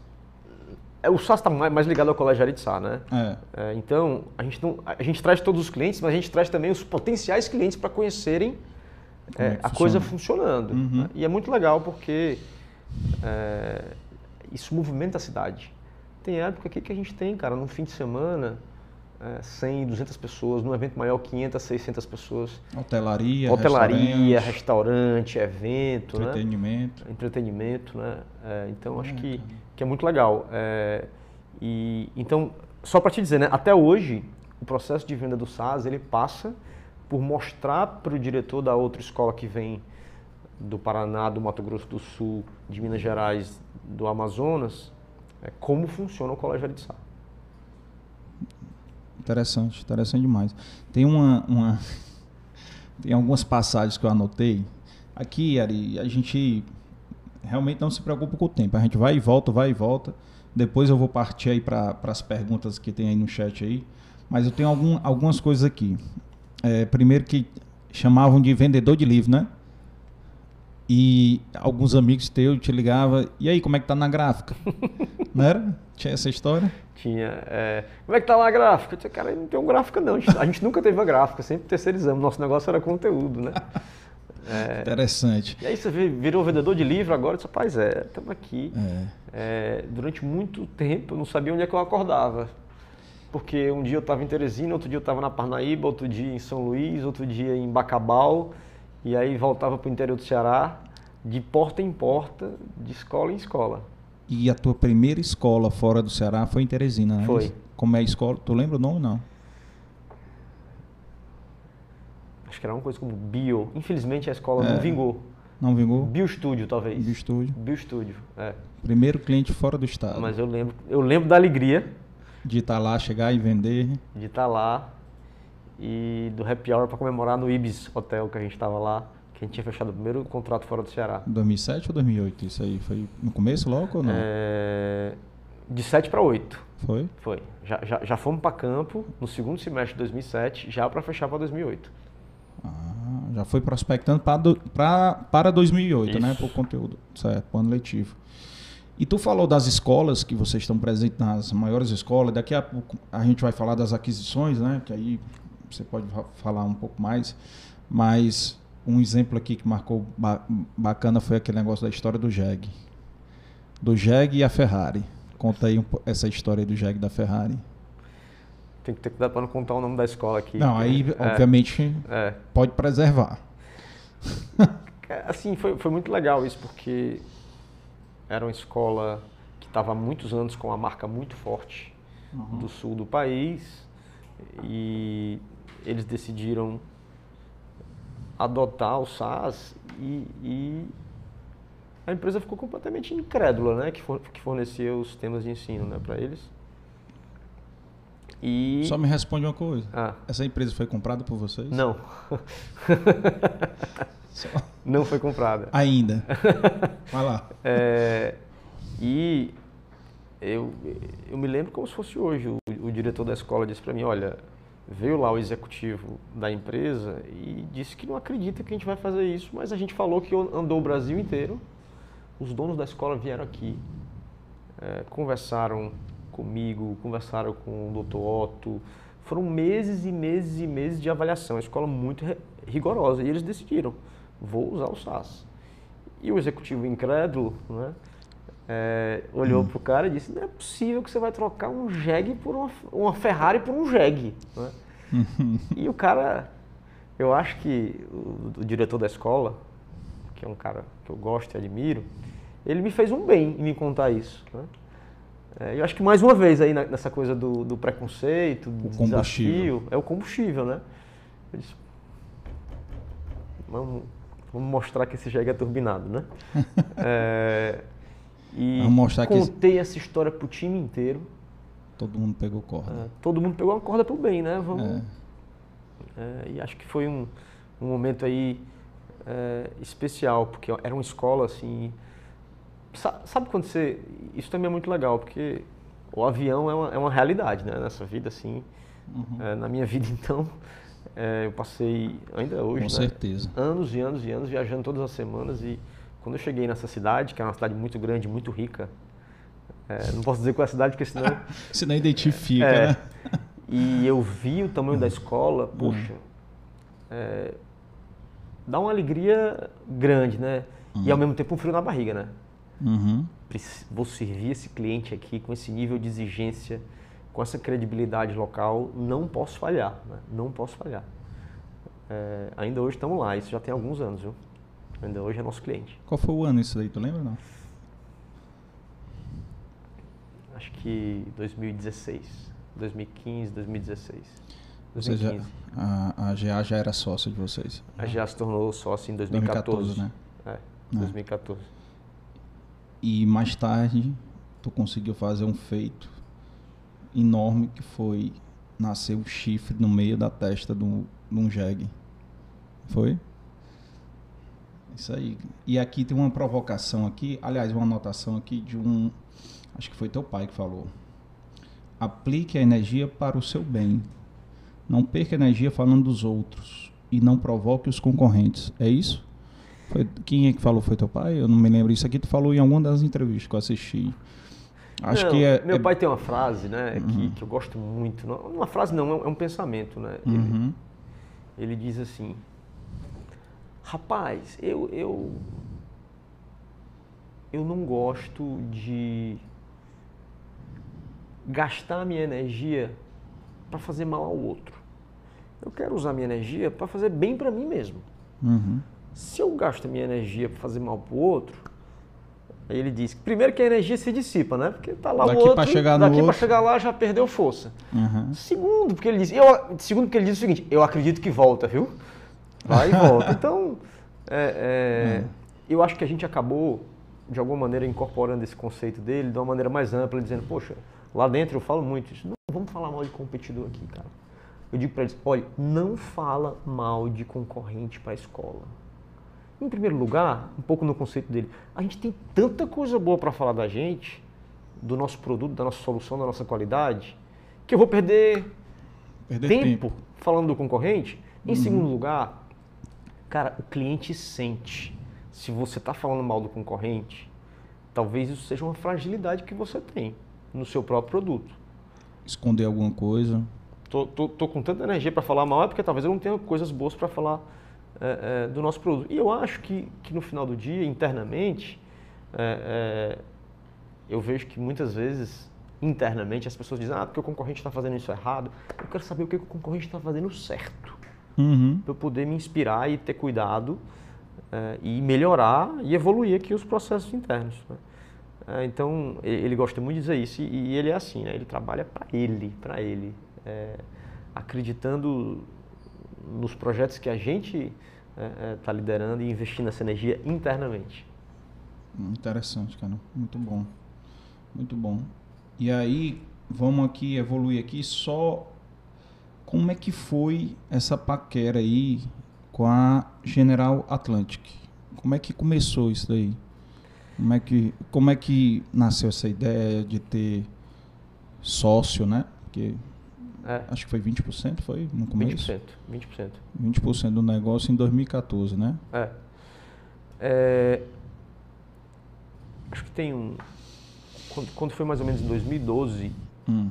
É, alguns fundos começaram a nos procurar, né? Para poder investir na empresa. Aí foi. Então já estava sendo visto. Viu que a gente estava crescendo muito, né? Crescia... Uhum poxa, naquela época a gente crescia, sei lá, 40, 50% ao ano e você começa a chamar a atenção, né? Uhum. É, e a gente não, não, tinha muita convicção se a gente queria ter sócio ou não. É, mas eu comecei a pensar em duas coisas, né? Eu disse, poxa, eu estou competindo aqui com gigantes, né? Então, meus concorrentes eram todos multinacionais, é, algumas empresas nacionais de capital aberto, e a gente começou a levar, como diz aqui no Ceará, uns cascudos, né? Uhum. É, sofremos ameaças é, de que a gente deveria parar de prospectar os clientes, porque senão ia haver retaliação. É, então, comecei a pensar um pouco num, num, movimento defensivo, né? Poxa, se eu preciso jogar esse jogo, é, é fundamental que eu tenha escala. Né? É, e para eu ter escala, eu preciso ter recurso. É, e, então, é, esse era mais ou menos o conceito. Agora, a GA foi como uma luva, né? Porque é, e foi sorte, eu acho. Talvez não sorte porque, enfim, é um dos melhores fundos que procura as melhores empresas. Então, é que deu um matching muito rápido. Assim, a gente fez um contrato muito simples, teve uma relação societária super saudável o tempo inteiro, mas o que, que ajudou, tá? Vou te dizer. Essa coisa dos cearenses que são aprovados nas melhores universidades no Brasil e acabam indo trabalhar em algumas das melhores empresas é, do mundo. Do mundo. É, então, eu estava conhecendo esses cearenses lá, uhum. é, em São Paulo, e um deles, que era o Ricardo Sales, que ele é até fundador do Primeira Chance, que é um, um instituto que é, forma alunos é, para alunos é, é muito legal. O Primeira Chance é o seguinte: ele procura alunos brilhantes no interior do Ceará que estudam em escolas públicas, mas que não têm condição e financia o estudo desses alunos. E não só o estudo, mentoria, roupa, é, transporte, moradia aqui na cidade, traz a turma para cá. Eu conheci o Ricardo Salles assim, eu, eu, como apoiador do Primeira Chance, a gente financiou os estudos dele no Aritsai, ajudou. Cara, tem, tem, tem histórias maravilhosas de, de gente que teve o primeiro calçado com é, 12 anos de idade e que está estudando no MIT hoje. Tá? Que bacana, cara. É. E eu conheci o Ricardo Salles nesse contexto. O Ricardo Salles trabalhava na Goldman Sachs. Né? E aí, o Ricardo Salles virou um, um, um amigo e, e, ele tinha esse instituto. E é, ele era o meu advisor, né? Um, um advisor informal. Então eu estava falando, poxa, tem esse fundo aqui, tem esse fundo assado, tem esse fundo aqui. E aí o Ricardo Salles vai trabalhar na General Atlantic, certo? E aí um dia o Ricardo Salles me disse, pô, vem conversar aqui com o time é, para falar um pouco de mercado e tal. Eles não tinham entrado ainda no Ceará, né? Não, não tinha entrado no Ceará. Sim. Quando eu cheguei para falar um pouco sobre a empresa e qual é a visão que eles tinham de mercado, e a gente conheceu lá o Martin Escobari, que hoje é o número 2 da GA no mundo, e ele liderava a América Latina, deu um clique imediato, né? Então ele, ele, realmente gostou muito da empresa, gostou muito da gente. Eu trouxe o Martin Escobar aqui em Fortaleza para ter uma reunião comigo, com o Dr. Otto, e, e realmente o Dr. Otto era um pouco resistente, até um sócio, mas quando ele conheceu o Martin, ele disse: Eu acho que a gente precisa avançar com essa turma. É, eles já eram sócios da XP nesse momento, uhum. e sócios de diversas empresas no mundo, é, muito representativas aí, essas empresas de tecnologia todas, Uber, é, etc. É, e a XP gente... que naquela época não era nada comparado XP a hoje. XP não era nada, XP era muito pequena naquela hum. época. Você vê o, a visão, a né? Visão. A visão. É, então, é, a gente disse, vamos fazer um negócio. Né? Nós fizemos um negócio que foi 100% do capital aportado na empresa. Não houve como, Os como 20% que eles compraram foi tudo não capital houve de giro. uma, uma venda secundária, foi recurso para crescimento, para uhum. aquisição, para investimento em tecnologia, para realmente para expansão, né? de tanto que a gente acreditava né? É, é, na empresa. E realmente é, é foi, Nesto, um, um, muito bom para o SaaS, então. Né? Eu acho que a gente começou a ter um olhar muito mais abrangente né, para a tecnologia, é, para o que estava acontecendo no mundo, o que está acontecendo na China, nos Estados Unidos, no Vale do Silício. Gente começou a ter governança, a gente não tinha um conselho de administração, ser auditado. É, obviamente, na hora de atrair talento, isso é um diferencial, porque o grande talento ele olha, poxa, eu estou indo para uma empresa agora que tem um selo, né? que, que é, que é um, um, fundo, um dos maiores fundos de investimento do mundo. Né? É, e, e, e, acho que foi um, uma grande parceria, não sei se você sabe, hoje eles são nossos sócios novamente, né? Sei, é. Do, 2% é 3%? É, é, eles, aí, né? eles investiram é, 50 milhões de dólares. Foi na, é. na, na, abertura? Ou não, foi depois já? Foi agora, três agora? meses atrás. Aí foi. foi. Eu pensava que era na abertura, eles tinham é. comprado, voltado a ser, não. Não, na, não, na, não, abertura, na abertura, eles continuaram. Eles continuaram. Aí venderam um pouquinho depois, como todo fundo, e agora retornaram. Ah, bacana, bacana. A relação aí de confiança é muito grande, né, cara? Muita confiança. O, o, o Martins Escobari é, continua no nosso conselho e ficou no nosso conselho esse tempo inteiro, né? É, e, e, é um amigo e é um, um cara que contribui muito com a nossa história. Já que tu falou de conselho, vou aproveitar e já emendar aqui a pergunta da Marília. Tá. Que ela fez. Né? Quais são os perfis né, do, do, dos conselheiros, né? Do, do Conselho de Administração da Arco. Tá. Quantos conselheiros são e o perfil, mais ou menos? Tá bom. É, a gente está buscando muita diversidade no Conselho, tá? É, uhum. É, acho que isso é fundamental. É, a gente tem três mulheres e cinco homens no nosso conselho, tá? É, Para eu não esquecer ninguém, o Dr. Otto é o presidente do conselho. E aí somos conselheiros eu, o Edward Ruiz, que é um americano que, que é especialista em finanças e foi sócio da Deloitte durante muitos anos. Uhum. É, o Stélio Tolda, que é o CEO do Mercado Livre na América Latina. É, e o Martins Escobari. Tá? Então somos, o Martin é da, da General Atlantic, o, o Stélio é um cara de tecnologia, o, Edu, o Eduardo Ruiz finanças. é um cara de finanças, o Dr. Otto como presidente e eu. Certo. E nós temos três mulheres. Tá? É, uma é a Beatriz Fátio, que é a área de finanças, é, foi de fundo de investimento durante muitos anos. A outra, Carla Schintzberger, que é, foi vice-presidente da Alpargatas e participou de todo o, o case de renascimento e reconstrução da marca Havaianas para ela virar uma marca mundial. Né? Então é uma mulher de marketing. Né? Sim. É, e tem uma pessoa da família, que é a Paula de Sacavalcante, minha irmã, que é conselheira agora, formada em administração de empresas, é, trabalhou na Deloitte muitos anos é, e tem esse perfil mais de gestão também. Então são cinco homens e três mulheres com perfis que vão de educação, a finanças, a marketing, uhum. a gestão. Bacana, bem diversificado, né? É. Perfil aí bem diversificado. Então são oito conselheiros. Oito. Oito. Normalmente o conselho bota o número ímpar, não? Ou você não? A gente não tem esse negócio. A gente nunca tem. votou que não fosse unânime. Foi? É, todas as decisões. É, nunca tivemos uma, uma, uma votação. A gente, já, te, a gente isso, já, teve né? nove, é. né? Talvez até tenha, mas eu, nunca nos atentamos e nunca procuramos cravar esse número ímpar, não. Talvez em, em um cenário que você tenha é, disputa, eventualmente você precisa de um número ímpar, né? Então dá para desempatar, né?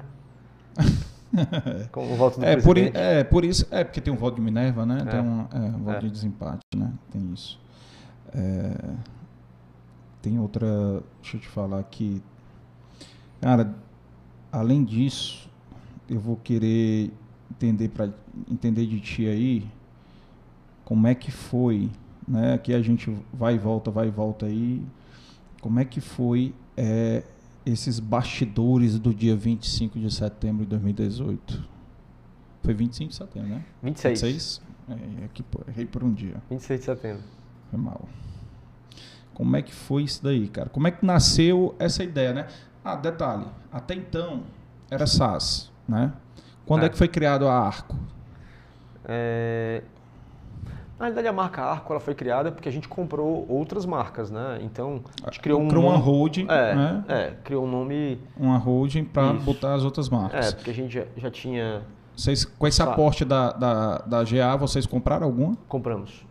A gente já tinha comprado, antes da GA, algumas uhum. marcas pequenas, duas. Uma, Sistema Integral na Bahia, Sistema Baiense no Rio de Janeiro. Uhum. É, e aí, depois da GA, a gente comprou o SAI, digital em Curitiba, compramos o Integral de São Paulo, o Universitário de Cotia, em São Paulo, e o Universitário do Rio Grande do Sul. Então, quando a gente viu, poxa, é, o nome da empresa era SAS Educação. Mas, poxa, eu tenho o SAS, eu tenho o SAI, eu acho que a gente tem que ter um nome neutro uhum. e não o nome de um produto no nome da empresa. O conceito foi esse. E a gente criou a, a marca Arco. Eu, eu, diria que foi no começo de 2018 de 2017 para 2018 ali, nos preparando para o IPO. Aí já foi pensando nisso também? Já foi pensando nisso. Então já foi, já... É. Entendi. E é interessante, certo? É, hum. No dia 26 de agosto de 2018, de agosto. Um mês antes. Foi o centenário do meu avô. Né? Sério? É, ele estaria fazendo 100 anos, né? E Ari de Sacavalcante. E o papai fez um evento muito legal lá, em que ele é, produziu um, um, livro com depoimentos de pessoas que conviveram com ele é, sobre a vida dele, né? E a gente estava ali caladinho, se preparando. E exatamente 30 dias depois, a gente conseguiu listar a companhia lá fora, que foi, foi um momento muito bacana também. É, vale ressaltar aqui, pessoal, que o, o avô do Ari, morreu muito cedo, né? Com 49 anos. 49 anos, em 1967. Muito cedo, muito cedo. A escola ainda estava num engateando, né? Talvez aí, engateando aí, muito pequena ainda, né? Muito, muito pequena. Tinha, um, tinha a Só única tinha unidade da Duque de Caxias que era num imóvel que não era próprio, né? É. Que logo depois teve o, o problema lá, é. né? Bacana. Pessoal, quem está assistindo aí, lembrando de fazer a inscrição, né? A audiência está muito boa aí. E deixar o like, por favor, né? O Arizinho aqui merece demais aqui, a história de vida aqui fenomenal. Ari, vamos falar um pouquinho é, desses bastidores aí, cara. Tu passou, é, sei lá, duas, três semanas antes da, da abertura de capital lá? Viaja, visitando fundo, visitando um banco, visitando o pessoal? É, não, na realidade. Coisa, como era? É, eu comecei a viajar para lá para visitar fundo.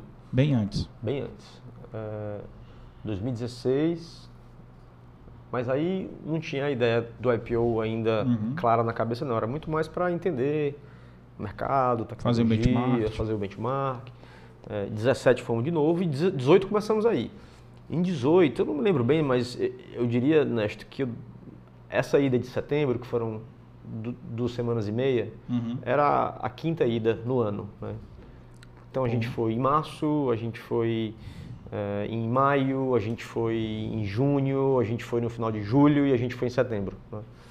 É, e, e, realmente é uma experiência muito intensa, né? porque são 10 reuniões por dia falando a mesma coisa, é, respondendo as Não. perguntas, e cada uhum. reunião é decisiva, só que em diversos lugares do mundo. Né? Então, dois dias você está em Nova York, você pega um avião e você vai para São Francisco, e você dorme dentro do avião, no outro dia, quando você chega lá de manhã, já está na hora de fazer reunião de novo, e aí depois você vai para o interior dos Estados Unidos, você vai para Chicago, você vai para Londres, é, então é, é, é, um, é, um, é uma experiência intensa e, obviamente, fisicamente muito desgastante. Né? Mas tu estava fazendo só ou tu tinha uma parte do teu time contigo? Não, eu tinha é, um diretor financeiro comigo, um CFO, é, em que a gente fazia geralmente junto e você tem, obviamente, os assessores né, ah. de banco.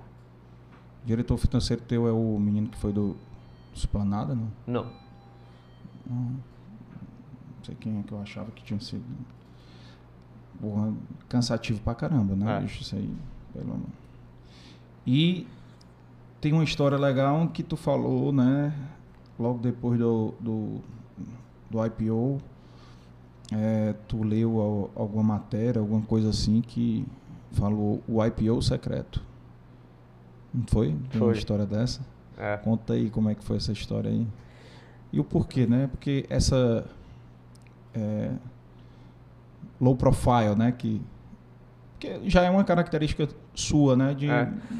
Não, eu, eu acho o seguinte, eu acho que eu tinha muita preocupação, porque como a gente estava abaixo do radar, né? Uhum. É, crescendo muito, eu não queria chamar a atenção dos competidores.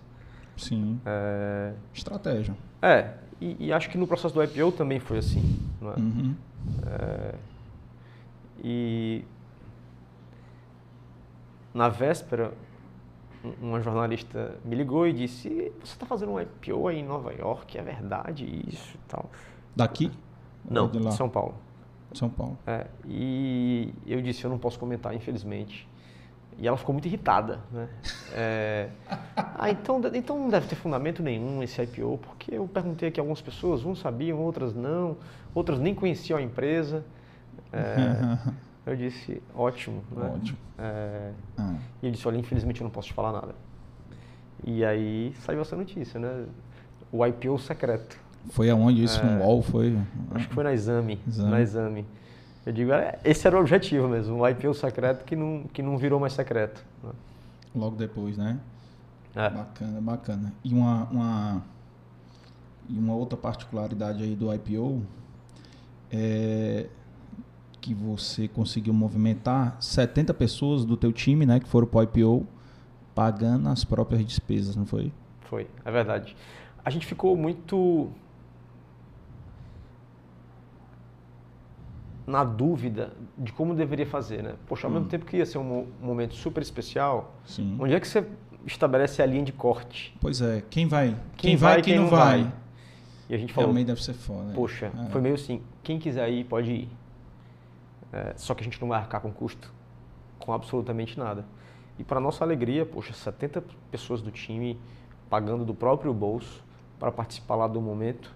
Foi um momento super importante na nossa história. Bacana demais. Foi muito legal ver, ver a turma toda chegando. Imagina que a gente estava lá. Foi surpreendido? Há, muito. Há três semanas, hum. exausto mentalmente, exausto fisicamente e é, de repente a gente vê todas aquelas pessoas que, no hotel lá que são as pessoas que não, a gente só encontrou no dia lá na Nasdaq. Ah, só no dia? No dia, porque... Tu nem imaginava quantas pessoas iam. Até o dia da véspera era hum. reunião, reunião, reunião, reunião com o investidor. Hum. Então você vê aquela turma toda lá, é, foi realmente muito emocionante, porque no final do dia, poxa, a gente estava lá representando esse time, né? É porque não dá para estar todo mundo. Era representando vitória, 2 mil, né? Era a vitória do time, é. era a vitória dos 2 mil. É, e, uma coisa que eu também fiquei muito feliz e, e fiquei com vontade de participar hum. é que houve uma grande festa aqui na nossa sede da Santana Júnior. Daqui. A gente, a gente fez celebração, happy hour e churrasco para todo mundo, para os 2 mil, em todos os sites que a gente estava, uma transmissão broadcast ao vivo, é, para todo mundo poder participar daquele momento. Tu transmitiu de lá para todas as sedes e tinha Bacana, espírito de celebração em todas é, as Em todos os lugares. E foi filmado, gravado para vocês verem? Tudo filmado, gravado e dava para fazer ao vivo também, né? Dava para transmitir ao vivo. Então foi oh, bacana. Foi viu? muito bacana, muito legal.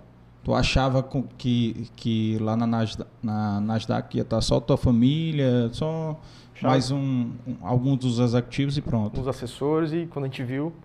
70 pessoas. Precisa, precisamos foi, foi, foi preciso organizar uma festa de última hora. Foi? Foram para algum restaurante, alguma coisa? A gente foi mais para um, um, uma animaçãozinha, contratamos uma banda de forró. Mentira, é, cara. Tô te falando. Lá? Tô te falando. Tá? Rapaz. É, uns, uns, brasileiros estavam lá no Times cearense, Square. Cearense, cearense cara. Cara, plano cearense de dominação do mundo é foda, né? E aí a, a, a música que a gente pediu lá, ó, olha aí a foto que legal. A música, que, a, música que a gente pediu lá, é, a tua mãe e o Dr. Otto aqui? Né? É, é. Na minha vida. É. Qual era a música? A Vida do Viajante, do Luiz Gonzaga. Sim. Todo mundo viajando, né? É. é acho que essa coisa da viagem é, é uma coisa muito marcante na nossa cultura, né? Porque tem centenas e centenas e centenas de pessoas que renunciam à convivência muitas vezes com a família, Sim. fim de semana, para estar tá nos quatro cantos do Brasil levando aí nosso produto, nosso sonho, né? Então eu achei que seria uma boa maneira da gente é, reconhecer essas pessoas e também tem muito a ver com a história da minha vida, né? É, minha vida é andar por esse país para ver se um dia descanso Descanso feliz, feliz, né? E aí vai, um né? Clássico, né, cara? É, e, e é. foi essa música que a gente cantou lá é, para comemorar. Ter sido emocionante, emocionante demais. Muito legal. E eu quero saber se foi nessa viagem aí que tu comprou o unicórnio pra Sara. foi, foi, foi, foi. Conta muito... aí essa história aí, não, também foi, legal. Foi muito legal porque é, tem umas fotos que não dá pra gente mostrar, né, que são secretas, mas a gente comprou uhum. o Martin Escobari, né, que é o nosso conselheiro da GA, ele é um uhum. cara super alegre, energia lá em cima e muito brincalhão, né? E aí a gente estava lá na festa e ele teve a ideia de mandar numa, ir numa lojinha de criança e comprar um monte de unicórnio. Né? Hum. É, inclusive os chifres, todo mundo vestiu o um chifrinho na festinha e lá. o ursinho do unicórnio, né? E aí ele, ele chegou um unicórnio de presente, eu disse, poxa, esse aqui eu vou levar para Sara, porque é, eu disse para ela que eu ia participar de uma competição, né? É, nós estávamos em 2018, né? Ela tinha sete anos, né? Eu disse para ela que, que eu ia participar da competição, que eu ia ficar muito tempo fora de casa e que se eu vencesse eu podia trazer um presente para ela. Aí depois eu conectei, poxa, eu vou levar o unicórnio para ela. E uhum. aí levei para ela de volta quando a gente chegou aqui em Fortaleza, entreguei para ela o presente que foi a vitória da competição. Ainda hoje ela não entende não, mas ela guarda o unicórnio com carinho. Mas daqui a pouco ela vai entender, quando ela for mais velha aí, vai assistir aqui o, é. o episódio, ela vai entender. Olha aí, tem uma foto também do. do procura aí, Efraim, uma foto do Ari olhando para os números, acho que é olhando para a cotação da, da ação quando, quando foi lançado, né? Tem uma foto dessa aí. Acho que foi exatamente quando quando lançou e aí tu viu as ações subindo, aí tem uma acho que foi na, na tua apresentação do Day One que eu vi isso aí. E cara, sim, depois que tu chegou aqui, certo? Como é que foi? Porque a imprensa deve ter voado em cima de ti, cara, né? Esse IPO secreto, né? Começou a sair muita notícia. Eu vi assim muita notícia, né? Obviamente saindo em vários portais. Eu não sei se era Ctrl C, Ctrl V, né?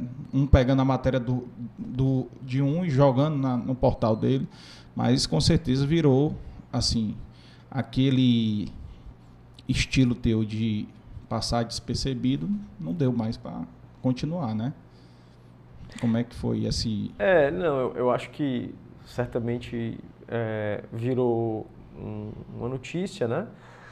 É, e o que eu disse para a turma foi o seguinte, cara, vamos, vamos continuar a trabalhar, uhum. fazer o nosso, é, de tal forma que mesmo tendo sido um fato é, importante, que gerou muita repercussão, a gente ainda hoje é, procura, não é sempre que a gente consegue, é, ter alguma descrição no que se refere à marca Arco. Né? Eu acho que uhum. é, óbvio que, que, fica difícil, porque... É, porque descrição com 6 mil escolas e 2, mil, 2 milhões de alunos fica mais difícil, né, É, fica mais difícil. Fica, fica mais, mais difícil. ser discreto com isso. É. E é. ainda fica mais, mais difícil ainda, em maio de 2019, vocês terem adquirido o positivo, que é, acho que era um líder na região sul, né? Ele era, o, o, Positivo era o maior sistema de ensino do Brasil em número de alunos, quando a gente adquiriu. É. Adquiriu em maio de 2019 por 1,65 bilhões de reais. Né? Então, triplicou a base de clientes, né? Foi isso? É, no momento do IPO a gente tinha 400 mil alunos, né? Hoje ah. a gente tem 2 milhões, né? Multiplicamos por 5, né? É, é, mas com a aquisição só do positivo. Acho que sim. Triplicou, é, né? Mais é, a gente foi de, de 400 mil para 1 milhão e 200, talvez. Positivo tinha uns 600, 700 mil alunos. É. Olha aí. Olha aí, o presidente do conselho e o CEO. Que placa é essa? É uma placa isso? Acho que sim. Não, nem me lembro. Aí. A sensação que você tem é tipo no dia do seu casamento, que você não se lembra das coisas direito, você está lá e é tão intenso que às vezes eu olho umas fotos, né? e eu disse, puxa, eu não me lembro desse negócio não. Só tem uma diferença. Ah. No dia do casamento tu tava bêbado. aí tu não tava, né? É. Era, aí eu... É. Hã? E gastando. Aí É, e gastando aí tu tava ganhando aí, tava recebendo. É. No casamento tu tava gastando, com certeza. Cara, e depois aí não parou de vir, né, cara? Eu não sei nem se tu sabe decorado a quantidade de aquisições que foi feita. Inclusive a, tem perguntas aqui sobre isso. Mas... A quantidade não, mas eu sei, obviamente, as aquisições que a gente fez, né? Porque participo. Não, porque tu falou das primeiras, as menores, né? É, mas a gente mas comprou do... é, o Positivo, a gente comprou a Geek, a gente comprou o Coque e o Dom Bosco, da inglesa Pearson. No ano passado, né? No ano passado. A gente comprou Educo, que é uma plataforma de educação. A gente comprou EduPass, que é um benefício de educação corporativa, que é uma nova área que a gente está entrando. É, a gente comprou. Eu tenho uma pergunta sobre isso. É, Já tá... International School. É, a gente comprou outros ativos de inglês da Pearson, que é o PGS é, e Mentes, que é Pearson Global Schools. Esse, esse, esse, essa solução da Pearson está, por exemplo, no Colégio Porto Seguro de São Paulo. É né? uma solução bilíngue que agora é nossa, PGS. É, a gente comprou o sistema energia em Santa Catarina. É, deixa eu ver o que mais. Era o líder de lá? Era o líder de Santa Catarina. É. E Escola lá, da Inteligência? Escola da Inteligência é, do nosso amigo Calma aí, vocês... Augusto Cury. Isso. vocês é... começaram como sócio deles? A gente ainda é sócio. Nós somos controladores da Escola da Inteligência, mas o, ah, é o Augusto Cury e a Camila Cury, que é, que é a, a CEO da Escola da Inteligência, uhum. é, ainda são nossos sócios. Nós somos majoritários, mas eles são nossos sócios, que é uma figura incrível. Um uhum. homem de uma inteligência... Total. Quem já leu... Singular. É, e muito... Quem já leu o livro dele, é. é. ele é espetacular. Cara, é muita, né, cara? Muita aquisição. E falando nisso, né, é, uma das coisas que a gente vê do mercado, é, essas questões das fusões e aquisições, cara, no ramo da, da aí já puxando para outra cearense, né? No, no ramo de planos de saúde, de hospitais, né? Você vê que os hospitais daqui de Fortaleza tudo foram comprados, né? Por grandes players nacionais aí. Hoje só tem um hospital grande aqui que ainda não foi vendido, que é o Gênesis. Né? São Mateus, São Carlos, né? todos já, a Gastoclínica, né? todos já foram comprados. Né? Então esse é um, é um caminho sem volta, essas fusões e aquisições. Eu acho que a questão da escala, essa necessidade de escalar. É, eu acho que em educação é um pouco diferente. Hum. É, você vê que na nossa área, que é uma área de conteúdo e tecnologia, você tem consolidação. Mas nas escolas próprias, nas escolas uhum. físicas, vamos chamar de, uhum. por assim dizer, essa consolidação é muito mais longa.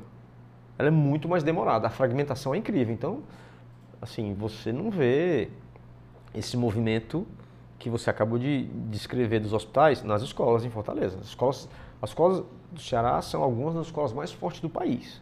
Sim. Não só do ponto de vista de quantidade de aluno, quanto também de, de excelência acadêmica. Né? É, então, eu, eu acho que a consolidação na escola é um pouco mais difícil porque a escola é muito artesanal. Né? É, você precisa lá da figura do, do líder, do fundador, né? é, você precisa estar tá muito próximo das famílias. Como é, como é, eu não sei se você sabe disso, só um detalhe interessante da minha história. O meu sonho no começo, tá? era abrir escolas em outras cidades. Abrir Aris de Sá, Natal, franquias. Recife. Não, não, escola própria. Escola própria. E o doutor era completamente contra. Né? E eu acho que ele estava certo. Ele disse, cara, vai pelo sistema de ensino, porque esse negócio é um negócio muito artesanal. Aí ele não consegue participar da reunião de paz lá em Natal uhum. ou em Recife. É. E aí fica um negócio mais impessoal, né? Uhum. Então, pra gente já é um desafio ter várias unidades numa mesma cidade. Uhum. Imagine se você tiver em outra, né? Então é, é, eu vejo é, bem diferente esses dois setores de hospitais uhum. É, e é, de escolas próprias. Quando você vai para a indústria que a Arco faz parte, né? Que é a indústria de soluções educacionais. Sistema, né? que é mais... Que é, aí, aí você tem toda razão, porque quanto mais escala sentido, você tem... Né? É. mais você tem capacidade de investir em tecnologia, em time, em direito autoral, em inovação. E aí realmente é, é, você vê uma tendência de, de, consolidação muito forte. Com esses números que vocês têm hoje, vocês são os maiores hoje do mercado nacional? Nós somos os maiores do mercado nacional. Porque Nós somos dois... líderes em, em, nesse mercado de, de soluções educacionais para a educação básica, que vai do infantil até o ensino médio. Certo. Porque, vamos lá, até os números que a gente estava batendo aqui no começo, né? É, o Brasil tem cerca de 34 milhões de estudantes em escola pública. Isso. E cerca de 10 milhões em escola particular. É, é, um pouco menos, 9 milhões. 9 milhões. É. Ou seja, tu, vocês têm hoje 2 milhões de alunos. Isso, de 9. De 9, que representa aí uns 20 e poucos por cento. Isso, é isso. Um então, pouco menos de. É, um pouco mais de 20%, né? É, 23, alguma é. coisa assim. Realmente é uma, é uma quantia gigantesca. O, o segundo lugar tá quanto? É, o segundo lugar, acho que ele tem 1 milhão e 200 mil alunos, mais ou menos. E aí, depois desse, desses dois que são os maiores, você tem outros menores. Ou seja, a diferença de vocês para o segundo lugar é quase o dobro. É. É, diferença gigante, gigante. Cara, entrando agora num assunto que, assim, beleza, entrevista que eu vi sua, né? Um assunto que você gosta muito, que é falar sobre pessoas, né? Gestão de pessoas. E aí, dentro de gestão de pessoas, eu vou ter uma pergunta aqui de um amigo seu, um amigo nosso, do Pedrinho Fiuza, né? que ele disse o seguinte: aprendi Quari, caso se depare com profissionais diferenciados, contrate-os, mesmo sem saber ao certo aonde eles irão atuar. Com o tempo, eles vão se acomodar na empresa e, e vão se mostrar para que, que vieram. Detalhe isso aí, e aí eu também ainda vou pedir para tu entrar numa outra história aqui, que é a história do seu Ivens e do Geraldo Luciano. o que, que é a gestão das pessoas para ti lá? É, esse é um tema que eu gosto muito. É, Pedrinho Fios é um amigo e irmão. Eu tive é, a sorte de, inclusive, virar vizinho dele em São Paulo. Então, nossos, nossos filhos são muito amigos, são criados juntos. E a gente é. É, é teve esse apoio quando, quando, chegamos, quando chegamos lá em São Paulo, quando... do Pedro e da Lara. O MIT, ele não estava lá, não? Ele, não, ele, foi depois de ti, ele né? foi depois. É, eu estava lá com o Laurinho. O Laurinho, é, irmão dele. Era um ano na minha frente, mas a gente ficou um ano junto lá. Então, uhum. a família é muito querida.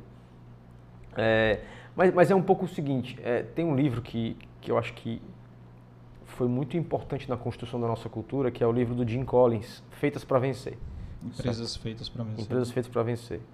É, e ele tem lá um conceito que é o seguinte: primeiro você é, escolhe é, as pessoas que vão é, ir para o ônibus junto com você na viagem, depois você escolhe onde as pessoas sentam. Ele tem esse uhum. conceito. Né? Saber onde ela vai sentar é relativamente secundário. Né? Então, assim, eu já contratei muita gente boa e que a pessoa falava, e eu vou fazer o quê? Eu falo, cara, não sei. E, não sei. E eu vou te dizer, uma pessoa que eu contratei desse jeito, olha que legal. Tem um, um, uma pessoa que é muito importante na nossa história, que é o professor Ademar. O professor Ademar é, foi diretor de ensino no Colégio de Sá, foi uma dessas pessoas que me ajudou lá com todo o time a construir a metodologia do sistema. Um dia o professor Ademar me ligou e disse, rapaz, tem um ex-aluno meu aqui, é, que era um aluno brilhante de matemática, de Olimpíada, e ele acabou de passar num concurso público, é, e só que ele estava trabalhando naquela consultoria BCG, Boston Consulting Group, é, e ele é muito inteligente, eu acho que você deveria conversar com ele. Manda, o cara conversar comigo. O cara foi conversar comigo, era o João, né? É, e aí o João, ele trabalhou no BCG, tinha passado no concurso público em Brasília e estava esperando ser chamado. Né? É, e aí eu comecei a conversar com o João e ele me falando dos projetos que ele tinha feito. Disse, esse cara é especial. Né? Ele tinha, não sei, vou dar um chute, uns 24, 25 anos nessa época. e aí eu disse, João, e esse concurso? Não, eu vou assumir o concurso. Eu falei, cara, eu não vou deixar tu assumir esse concurso, não. vai vir trabalhar aqui com a gente. Mas fazendo o quê? Cara, não sei não. Assim, vão aqui junto. A gente hum. vai. Vamos construir. Construir aqui. Acho que tem muita coisa para fazer. Estamos crescendo e tal. E, e, o nosso centro de distribuição era na quadra do Colégio da Aldeota, que era ali vizinho, Sim. né? É, e aí a primeira coisa que ele fez foi arrumar lá as caixas e dar uma lógica para a gente poder fazer a expedição, porque estava crescendo muito. É, e para fazer a história longa curta, esse, esse cara virou o CEO do SAS. É, então, é, foi isso. Ele abandonou uma excelente vaga lá é, de concurso público. O pai dele ficou com raiva de mim na época, de, depois ele me perdoou. Né? e, e, e, o João, cara, tá, tem aí um pouco mais de 10 anos de arco e, e quando eu fui para arco ele virou é, é, o CEO do SAS e está com a gente fazendo um grande trabalho. E foi exatamente isso. É, eu não sabia, então ele virou ali o gerente de operações, começou com logística, uhum. depois avançou para as outras áreas. E como eu estou te dizendo, isso eu fiz várias e várias e várias vezes, porque acho que o importante é você identificar. E aí, na hora de identificar o, o talento, obviamente você tem que ver a competência técnica, uhum. mas mais do que isso, acho que tem que ver o alinhamento cultural essa pessoa compartilha dos mesmos valores, até pessoais que eu, né? é, ela acha que é, as coisas têm que ser conduzidas da maneira X, Y, Z, é, muito mais do que o conhecimento técnico, porque o conhecimento técnico se adquire. Né? Então, é, a gente busca... aprimora, né? Aprimora. A gente busca olhar muito mais para essas características pessoais a garra, a vontade de aprender, a humildade, a simplicidade, a resiliência, a curiosidade. É, então, você vê, o, o, João foi um cara que veio trabalhar com a gente sem nenhuma experiência na área, no mercado, e, e aprendeu. E certamente é uma das pessoas no país que mais entende de sistema de ensino hoje. Bacana, né, cara? Formou dentro de casa, é. né? É, grande exemplo.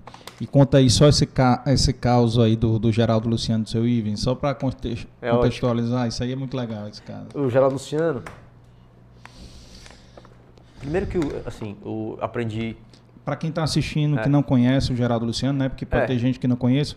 O Geraldo Luciano era um grande executivo, um braço direito do seu Ives no, é. no, no, na Dias Branco, né? No moinho. É, o seu, seu Ivens, né? Como meu pai gosta de dizer, né? O maior mérito empresarial da história do Ceará, né? Porque o negócio que ele fez, na escala que ele fez, é, é, é num mercado competitivo, né? Então é incrível, né? É, e aí, o seu Ivens também como visionário, contratou o Geraldo Luciano, que era um cara que tinha feito uma carreira brilhante lá no BNB. Advogado. É, né? dos, dos, era, era os chamados cabistas lá do BNB, né? Uhum. É, que entravam lá como estagiários ali é. com 16 anos e tal. E, e aí o, o Geraldo Luciano estava conversando com o seu Ives e tinha uma indicação para fazer de um cara que o Geraldo reputava muito competente é, e, e, muito talentoso, né? E aí foi lá falar com o seu Ives, seu Ives, vamos contratar aqui o fulano. E aí o seu Ives, quanto é que ele ganha? X. Mas é caro, né? Tá caro, né? seu Ives, vamos fazer o seguinte. É, a gente contrata. Quanto você acha que a gente deve, deve pagar para ele? Não, isso menos isso. Tá bom. Se o senhor se arrepender, eu lhe reembolso aqui da diferença do salário que o senhor acha que ele deveria pagar. Né?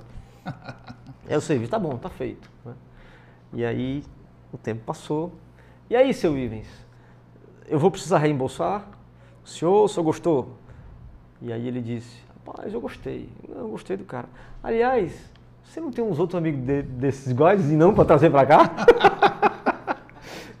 que história, né? É, então, é. É, eu acho que é impossível, é, se convenceu, né? É, é impossível você é, é, construir um negócio relevante se você não tiver talento. Você não faz nada sozinho, né? E o negócio fica grande, você tem que gerar impacto através é, é, dessas pessoas. Então, é, acho que sempre que eu faço essa reflexão, se, se teve alguma coisa que a gente acertou, uhum. que a gente lutou muito, foi na construção desse time, na construção e na retenção é, desses talentos. E aí, como tudo na vida, muito investimento, cara. O que é investimento? É, eu, inclusive, todo mundo muito ativo no processo de recrutamento, entrevistando a turma inteira e depois no processo de formação, junto, próximo, é, é, para tentar dar o feedback adequado, dar a orientação adequada e valorizando, né? E, e tratando do time dentro da empresa como algo absolutamente estratégico e prioritário. Né? É, porque você tem que criar um ambiente para que essas pessoas de alta performance estejam felizes, né? Para que elas estejam felizes. Então, se não for assim. E consigam performar, né? Bem. Exatamente, exatamente. Eu acho que tem, tem um trabalho nosso da liderança que, que é um pouco de criar essa cultura, esse ambiente, para que essas pessoas possam entregar, crescer, para que essas pessoas tenham uma oportunidade de evoluir e prosperar nas suas carreiras. Então, esse, esse é um tema que eu, que eu realmente gosto muito. É bacana, cara. É bacana. E se eu não me engano, é... na época que tu montou o SARS, Tu trouxe uns ex-alunos do ITA aí, não foi? Trouxe. Não, eu, eu, eu costumo Agora... brincar né, que a gente tem uma vantagem competitiva, né? Porque a gente. O Ceará aqui forma alguns dos melhores talentos do país. É né? por isso que o pessoal de São Paulo é puto com a gente. É. E aí, o que, que acontece? Fica mais fácil contratar essa turma, porque essa turma conhece a gente. É. Sabe da seriedade, acredita. Sim. Então, ainda hoje, trazer essa turma é, é, para dentro do SAS, dentro da Arco, é um pouquinho mais fácil, é, dado essa, esse até link emocional, né? Poxa, ah, é. a gente está contratando nossos ex-alunos. Com certeza. Isso é muito legal. Bacana, né? E para eles deve ser uma emoção muito boa também, né? É. Pô, cara, Eu espero que seja, tem que, tem que ser, é. se, se, senão não faz sentido eles ficarem, né? Com certeza, com certeza. Cara, e me fala aí um pouco, é, tem mais coisas aqui para falar, que tem umas perguntinhas legais aqui. Mas me fala um pouco aí como é que foi essa ideia, que eu também, eu não sei quando foi que nasceu, mas quais são ah, os planos né, do, do Instituto Arco né, tá. que vocês estão montando aí. Tá. Na verdade está rodando já, Já está né? rodando. Já está tá rodando. rodando. Faz o quê? Um ano, dois anos, não é isso? Faz dois anos. Dois é. anos. É. Foi quase na pandemia, então. Foi um pouquinho antes da pandemia. É, ali em Sim. janeiro, antes de começar a pandemia. É, isso. Exatamente, dois anos e um pouquinho. Não, acho que o Instituto Arco, é, eu me baseei muito naquela empresa de tecnologia Salesforce, é, que faz é, CRM né, para outras empresas. O que, que eles fizeram? Eles criaram um instituto em que eles dedicam lá um percentual pequeno do lucro deles para essa atividade, Sim. mas ao invés de impactar de uma maneira aleatória, eles impactam no que eles conseguem fazer de melhor, que é o CRM. Então eles emprestam o CRM deles, ou dão de graça e treinam para todas as ONGs do mundo. Então eu pensei, poxa, ao invés da gente chegar e dedicar recursos de forma aleatória para fazer algum tipo de filantropia, vamos fazer no que a gente é melhor. Então, como é que é? A ideia é usar o nosso know-how e o nosso conhecimento em educação para impactar a educação pública. Tá? E como é que a gente faz isso? Com recurso financeiro? Sim, mas mais do que isso. As pessoas do time Arco podem alocar um percentual do tempo delas durante o ano é, e não deixar. ser descontado por isso para essa atividade. Então a gente oh, tem bacana. uma rede muito grande dentro da Arco que está fazendo projetos de é, um simulado Enem, um cursinho é, é de, de, de, graça para alunos carentes, que é um cursinho online. Aí nosso professor vai lá e dá uma aula para o cursinho. Aí a gente pega e produz um material didático específico para esse cursinho. Aí a gente já está impactando aí é, é, centenas de milhares de alunos com um pedaço da nossa solução e com o know-how dos nossos colaboradores, de alguma maneira impactando é, é para a educação pública. E, poxa, isso, isso eu, eu acho que, primeiro é o seguinte, eu acho essa coisa de retribuir, é, eu acho que é, que é muito importante né, na nossa sociedade. Acho que os Estados Unidos têm essa cultura de filantropia muito mais desenvolvida do que nós. Acho que a gente está começando. Acho que tem bons exemplos aí. Muitos anos na frente. Muito... Ah, bom exemplo e aí é parte da tua relação aí que tu tem com o Jorge Paulo Lema, né? Sim. Acho que tu teve um conta aí um pouco aí o que que tu aprendeu aí com essa relação que tu É, não, só para concluir a história ah. do instituto que eu acho legal, que eu vi aqui a pergunta do, do Wagner lá da casa de vovó Dedé, que sim, sim. que é um negócio assim que quem não conhece, né? quem não conhece deveria é, é, certamente visitar porque é uma coisa magnífica, linda, super simples de muito impacto, né? que é na realidade tirar jovens em situação de vulnerabilidade, de miséria e através da música mudar o patamar é, de vida que essas pessoas têm, transformando essas crianças aí em artistas que estão aí muitas vezes no Brasil e até fora do Brasil. Quem não conhece é, é um negócio que o cearense deveria é, se orgulhar é a casa de vovó Dedé. É, e é um, o, o Instituto Arco é, é parceiro deles, né? A Rede Empodera que ele está perguntando aqui é o seguinte: é, você tem muitas ONGs pequenas, né? uhum. que, que, muitas vezes não tem é, a estrutura ou o processo para operar da melhor forma. A gente está treinando, enquanto Instituto Arco, várias dessas ONGs é, a ter mais impacto. Então, nós estamos educando outras é, é, ONGs, é, de qual seria a melhor forma deles realizarem o trabalho deles e, e, impactar a sociedade. Então, isso, isso é a Rede Empodera.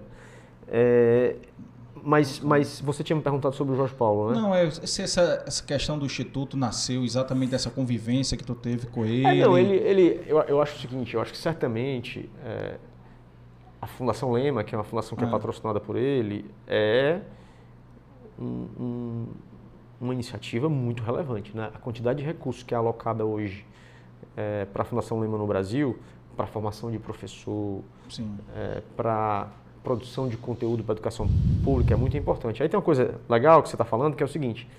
Aí a gente foi contratar a liderança para o Instituto Lema, para o Instituto Arco, desculpa.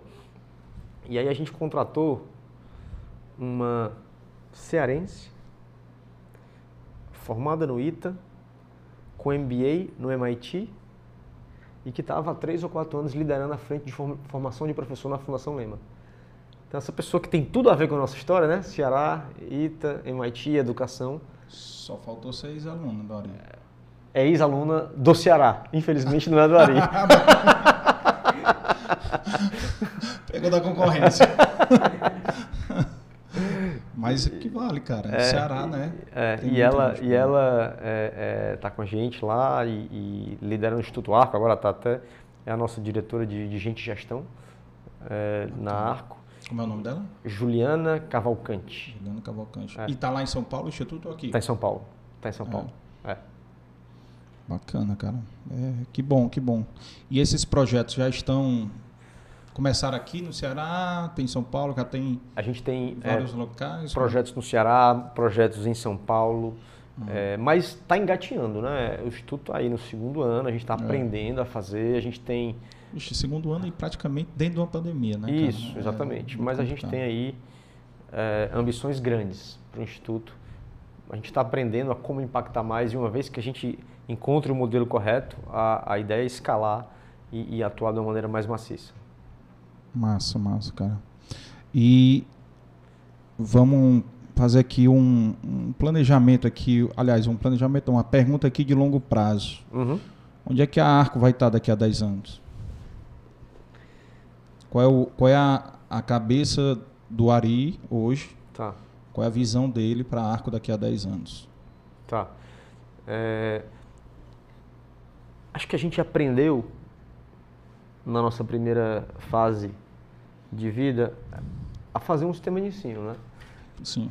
Depois a gente evoluiu para o ensino complementar, como a gente chama, que é o inglês, a habilidade socioemocional, é o maker, é, que são essas marcas que a gente falou. Então, hoje a gente ajuda a escola não só no conteúdo tradicional, mas nesses conteúdos complementares, que a tendência mundial é que eles avancem muito, né? com a escola de tempo integral. Né? É, hoje a gente ajuda a escola na tecnologia, tanto na tecnologia pedagógica, com os nossos softwares, tem escola que compra só o software, tá? como também na tecnologia em gestão. Então a gente já tem um RP que a escola usa lá e, e que faz a contabilidade, quantos a receber, quantos a pagar, folha de pagamento. Uhum. Então eu acho que tem um, um caminho nosso aí de ajudar a escola na jornada não só pedagógica, mas também na completa. jornada de gestão. Completa. Na jornada completa. E esse é um, é um longo caminho. Né? É, é... Então, a gente vai focar nesse caminho de se tornar essa plataforma que consegue resolver todas as dores da escola, a pedagógica, a financeira, a de gestão, certo? E eu acho que daqui a 10 anos a Arco está fora do Brasil. É, eu acho que... Ainda vai demorar isso tudo? É porque eu não quero cravar, né? Mas eu acho que, olhando, a, você me perguntou da foto de 10 anos, né? É, eu acho que tem, tem aí alguns países da América Latina. Eu já ia falar, dá é, para entrar nos vizinhos aqui, é, começa a entrar nos que vizinhos. estão alguns anos atrás do Brasil, quando você pensa em tecnologia educacional, em conteúdo, uhum. ainda usando os livros didáticos, é, e que certamente, é, se a gente tiver uma oportunidade no momento certo, mas não, é, mas não é no curto prazo, eu te diria, certamente não é no curto prazo, porque eu acho que tem uma oportunidade muito grande aqui da gente se consolidar é, como esse líder, né? uhum. com as marcas que a gente tem, com as soluções que a gente tem. Então, nós estamos agora num, num, momento, vamos dizer assim, de integração, de, de gestão dessas aquisições que a gente fez, construir um portfólio de marcas super robusto é, e, e, precisamos consolidar é, esses movimentos estratégicos que a gente fez. E uma vez consolidado e digerido tudo isso, é, eu acredito que, que pode ser um momento oportuno de você olhar para além do nosso país. Eu ia te perguntar se aqui na América Latina tem algum país, eu não sei se estou falando um, um, pouco aí de fora aí do, do mercado, mas digamos na parte de educação, quem é que seria um bom exemplo? O Chile, a Argentina, se lá já existem né, empresas privadas semelhantes ao que a Arco faz, que o sistema faz, se já existe, se vocês já conhecem essas empresas, a gente, a gente já olhou esses mercados, é, eu até visitei pessoalmente, é, mas onde a gente viu mais similaridade em empresas parecidas, mas bem menores, México e Colômbia. É, nesses dois mercados você vê é, algumas empresas operando de uma maneira semelhante ao que a gente faz. Mas muito mais digamos, atrasada, sei lá. É, no, no estágio inicial. No estágio inicial. No estágio inicial. Estágio 2004 lá? Isso, talvez. 2003. Muito livro didático, uma solução de inglês, Sim. alguma tecnologia. Gráfica. Gráfica, né? é. Gráfica. Ai, ai. Cara, tem uma, umas perguntas aqui de outro amigo nosso aqui. Cara, ele mandou acho que umas 15 perguntas, sabe? Mas eu consolidei em, em três, três, quatro perguntas. Foi o Fredinho. Amigo querido. vou te fazer aqui, aí depois eu vou te lembrando, se tu esquecer. Como prender a atenção das crianças, né, nesse mundo cheio de mídias, né, de, de coisas para puxar a atenção dela, né, através do, do sistema, né? E os sistemas de educação eles devem virar um, um entretenimento com ciência, um entretenimento, né? E qual o papel, né, do professor dentro desse sistema? Tá. Vamos começar com essas três. Vamos. Primeiro, eu não sei a resposta, certo? A gente tem hipóteses e a gente está testando um tempo inteiro. E eu tenho, obviamente, crenças, né? Então, uhum. é, eu acho o seguinte, certo? Eu acho que uma criança de menos de 10 anos com isso aqui na mão, existe um risco absurdo de você fazer um mau uso e prejudicar a criança. Você prejudica a concentração, fazendo um mau uso, tá? E é difícil. É difícil que uma criança não faça um mau uso se ela não tiver constantemente supervisionada e se é. não tiver um limite da quantidade de horas. Difícil tá? isso. É, então eu acho que isso faz muito mal, certo? Uhum. Quando a gente fala é, é da dificuldade de atrair a atenção das crianças é porque elas estão estimuladas é, é, de uma maneira muitas vezes desordenada a utilizar aparelho eletrônico intensamente, tá? e aí, como é que prende atenção? Eu vou te falar, eu acho que prende atenção fazendo atividades é, é, que estimulem a concentração. Sabe o que, cara? O esporte, certo? Vamos fazer o esporte. Vamos tentar estimular a leitura. Tá, tá provado aí que uma das coisas que mais impacta a formação de uma criança é se um adulto lê uma história para ela. Porque ela tá ali o tempo inteiro. No livro, observando a figura, observando o texto. Então, acho que estimular a criança dentro de casa, através da concentração, e aí eu acho que existe um, um, uma má compreensão por parte de muita gente de que a escola resolve todos os problemas. Não resolve. É, tem muito pai que deposita né, na escola. Não resolve. É. A escola ajuda, claro, é um instrumental. A educação, ela é preponderantemente em, em casa. casa. Em casa. Dando limite, dialogando, conversando, estimulando atividades que você faça concentração, que você tenha concentração. Então, não vai existir uma escola ou uma tecnologia ou uma solução milagrosa que desperte a atenção das crianças é, para que elas gostem de estudar ou gostem da escola. Não, não vai existir isso. É, eu não acredito que vai existir isso. É, agora, você pode utilizar algumas estratégias que as redes sociais utilizam para capturar e fidelizar o usuário para o bem na educação. Uma delas é a gamificação.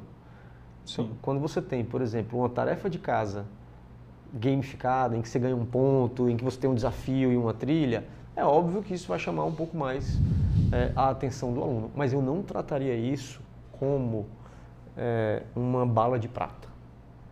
Cara, não, assim, é a mesma coisa do seu preparo físico.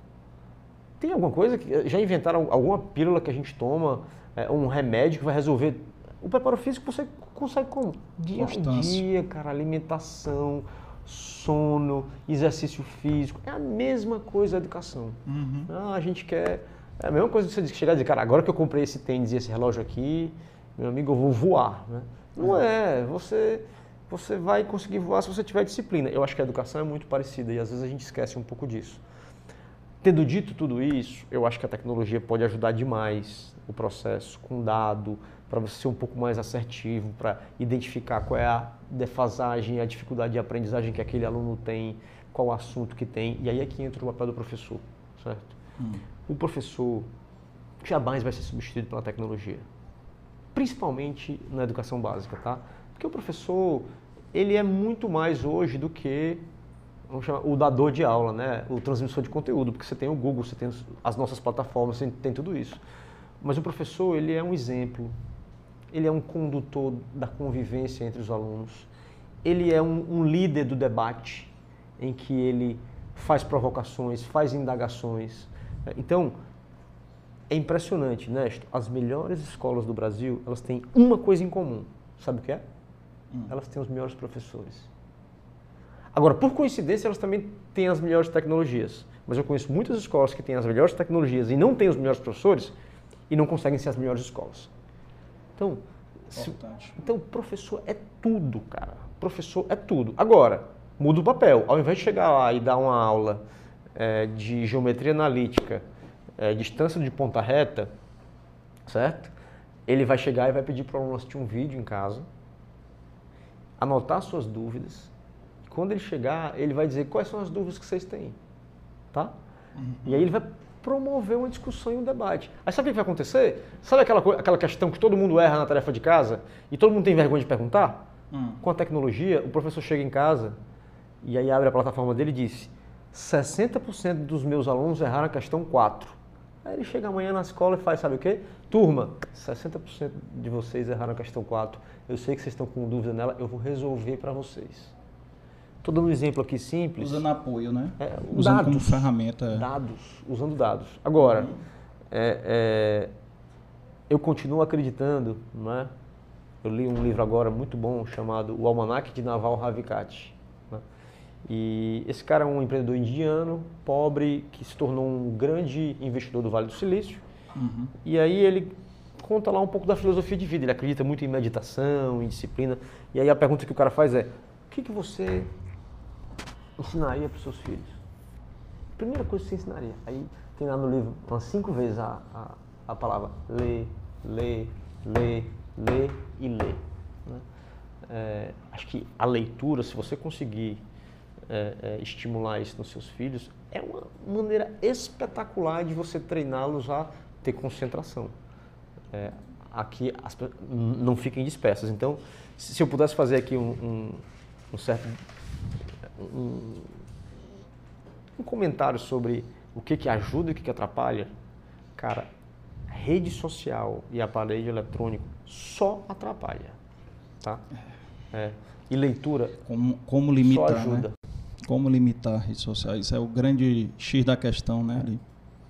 Limitar, controlar é, é complicado, né?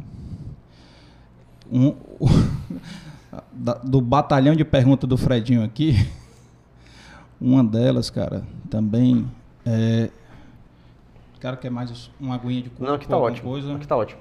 Obrigado. Certeza? Tá ótimo. Quer ir no toalete? Pode Não, ir também. Tá ótimo. É... Será que o, o, sistema de educação, né? Ele faz a pergunta aqui: será que o sistema de educação, como metodologia específica, não priva as crianças de fazer as perguntas? É, eu acho que ele quer dizer exatamente que a pergunta vem muito do aprendizado, né? Mas eu acho que ele tem razão. Eu acho que a gente tem um modelo em que o professor é muito protagonista e o aluno é muito colocado em segundo plano, né? Então, é, acho que um, uma boa sala de aula é uma sala de aula em que o aluno participe, em que o aluno pergunta, em que o aluno é, é faz parte da construção do conhecimento, certo? É, e eu acho que hoje tem uma tendência na educação de usar o que se chama de metodologias ativas, né? hum. que é você engajar o aluno na construção desse conhecimento, uhum. É, ao invés de fazê-lo só como receptor. E aí você faz uma coisa então, então é, é, um, é um estudo de caso que você faz na pós-graduação, é você voltar e adaptar e fazer isso na escola, né? É, é, e não ficar aquela coisa expositiva, monótona. Acho que tem uma coisa legal que, que, que, o país evoluiu, que é a história da contextualização. O que é isso? Muitas vezes o conteúdo era muito seco, né? Hum. Então o cara ia lá e ensinava equação de segundo grau. Se você ensinar equação de segundo grau, é uma coisa. Se você ensinar equação de segundo grau dizendo que isso é a fórmula de você calcular a taxa de juros de um empréstimo que você fez, ou vai fazer no futuro. Ou vai fazer no futuro. contextualizando com a educação financeira, com o empreendedorismo, poxa, eu acho que isso tem muito mais chance de, de chamar a atenção do aluno. Né? Então, você vê que existe um, um, movimento nesse sentido. Poxa, se, se, em vez de falar lá das organelas celulares, né, mitocôndria, isso aqui, se você falar, não, é um médico é, que estava trabalhando no hospital tal, com um paciente tal, aí o aluno começa a imaginar, poxa, eu é. posso ser um médico. Aí você, depois você entra no assunto, é. acho que isso ajuda a, a desenvolver o interesse. Conteúdo bacana. contextualizado. É muito bacana. Léo, traz aqui uma aguinha de coco deixa eu só ir aqui no banheiro rapidinho aqui. Bora pintar.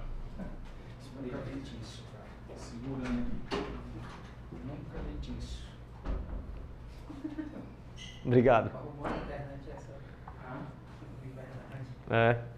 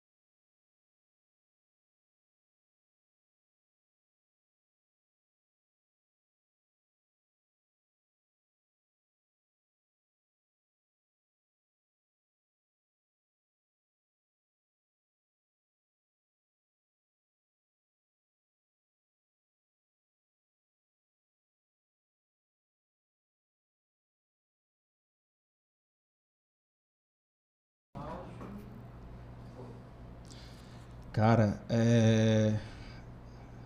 tem uma outra pergunta aqui dele, né? Que ele fez e tu falou um pouco já no começo, quando tu falou das aquisições, as oportunidades no sistema de educação corporativa, uhum.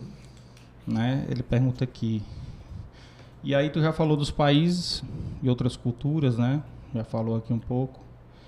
E também como é que pode manter volume de aluno, de escola, como vocês têm, cara, 6 mil, 2 milhões de estudantes e manter qualidade? Só tem duas maneiras de você conseguir isso: tecnologia e gente.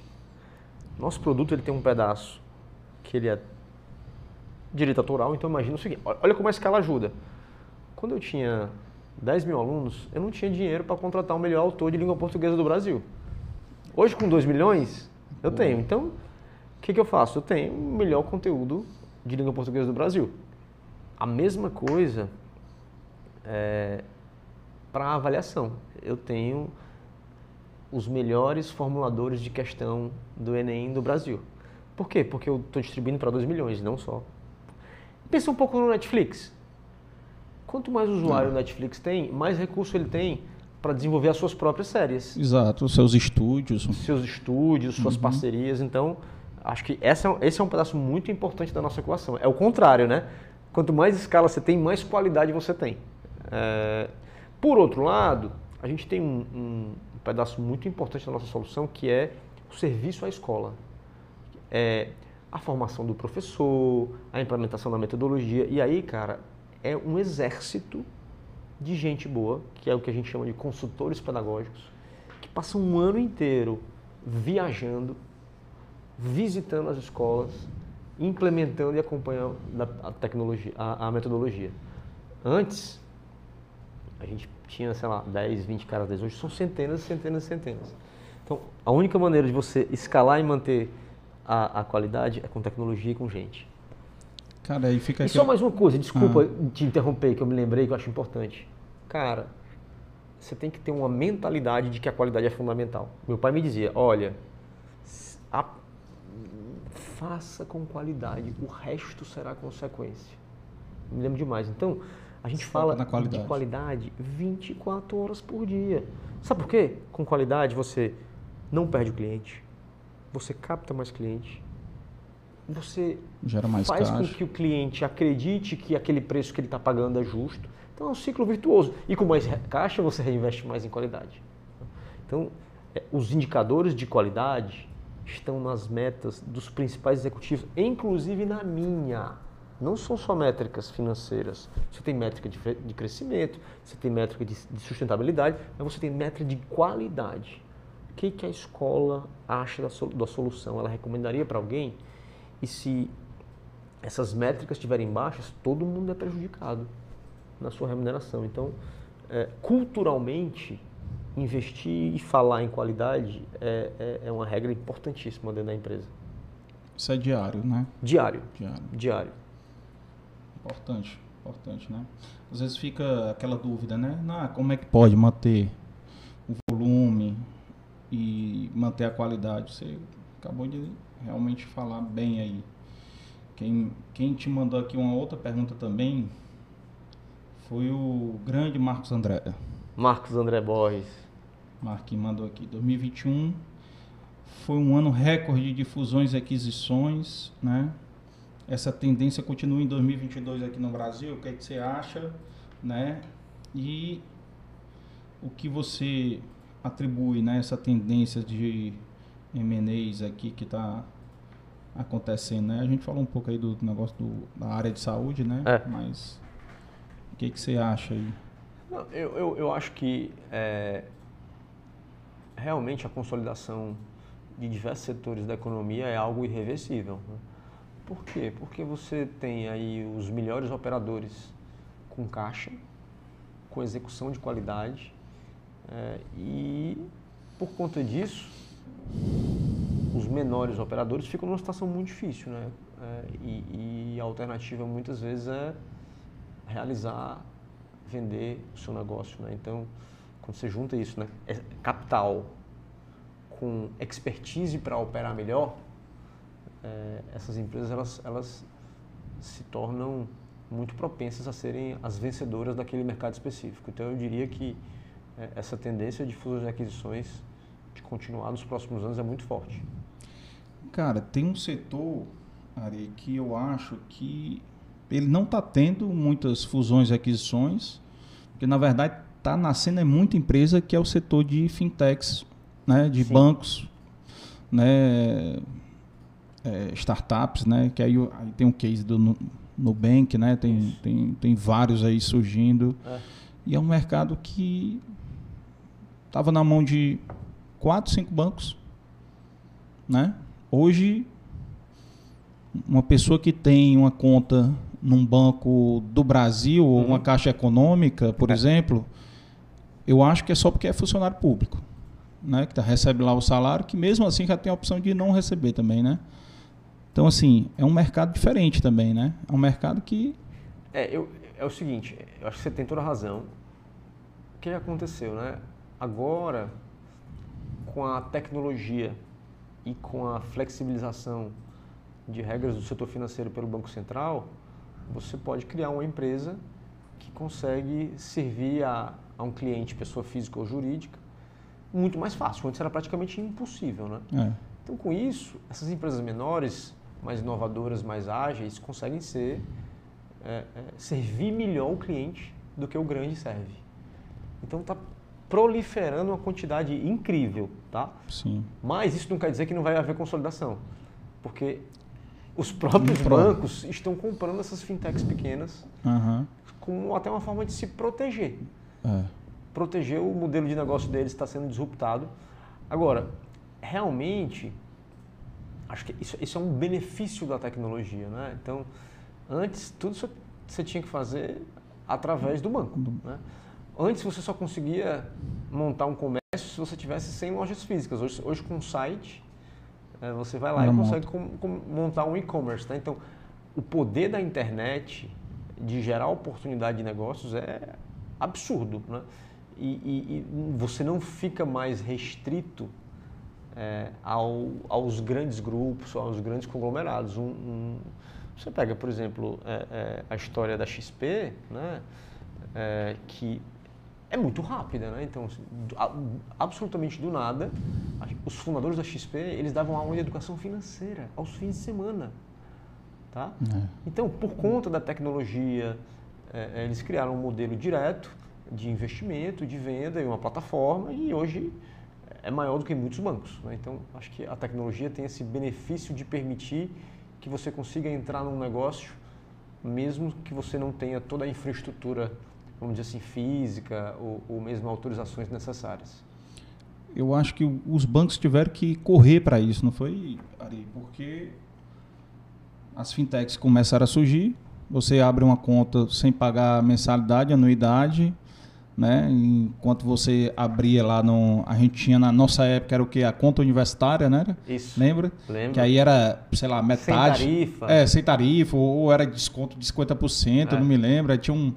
Uh, me lembro demais isso aí. E aí você ficava meio naquela. Refém, hoje em dia, quem é que abre uma conta já pagando taxa? Até os bancos grandes já estão. É, estão entendendo né? que precisam fazer os seus bancos digitais sem é. tarifa e tudo. Ou seja, o setor está mais competitivo, né? E o cliente está sendo beneficiado, porque está com um produto melhor e pagando menos. Com certeza. Quando é que a Arco vai ter o próprio banco? Acho que nosso nosso nosso foco é, é, é a solução educação, pedagógica, é. né? A educação. Eu acho que ajudar a escola na gestão é, é, faz todo sentido. Agora, isso não quer dizer que como uma plataforma a gente não pode fazer parceria com alguém para distribuir produtos a custos menores que a escola não conseguiria comprar se ela fosse direto na instituição financeira. É, isso é algo que a é gente fase, né? cogita, né? isso. E pode ter certeza que com o volume que você tem, é um bom produto, né? É, acho que E é sim. é uma boa solução, pensando naquele, na solução global para a escola. Isso. Né? A solução na área financeira. Né? Tem o sistema de gestão, tem a plataforma e a área financeira que é, grande relevância né, para todas as empresas. Tem, cara, tem, tem assim, falando um pouco aqui do Ari agora, a pessoa física. O que, que o Ari gosta de fazer? As atividades. Tu gostava de tênis, né? É. Como é que tá? Um tu pouco. fez kite, não? Não. Nunca fiz não, kite. Nunca fez, não? Tenho medo. Tem medo? É. Tem medo de ser levado? É. Rapaz, quem gosta muito é o Del, né? É, gosto muito. É, o que que tu faz de, de, de hobby? Quais são os teus hobbies, esporte? O que que tu anda fazendo lá em São Paulo? Quando dá, né? Final de semana, o que Co que tu faz com... Corrida. Corrida? Correr no Ibirapuera, para mim, é um negócio terapêutico mesmo. Bacana. Ler. Acho que praticamente todo dia, no final de semana também. Música. Sou completamente apaixonado por música. É, no fim de semana, o som lá em casa começa a tocar 8 horas da manhã e vai até a noite. É, passando por todos os estilos que você puder imaginar. Tentando passar para os meus filhos aí esse gosto pela música. É, é. E eclético. Todo Muito tipo eclético. Rock, jazz, Rock, nacional. jazz, pagode, pagode, samba. Eita! Lembrando os velhos tempos de mais ou menos bar. É isso. Cara, tem uma pergunta aqui que eu não posso deixar de fazer também. É, depois eu te digo quem foi que fez, viu? Tá. Pode. O Ceará se consolidou como um polo de excelência educacional, né? No Brasil, isso aí você, vocês fizeram totalmente parte disso aí, né? Obviamente com outras escolas, né? Tem outras escolas aqui no Ceará muito boas também. E você que está à frente da maior empresa né, do setor no país.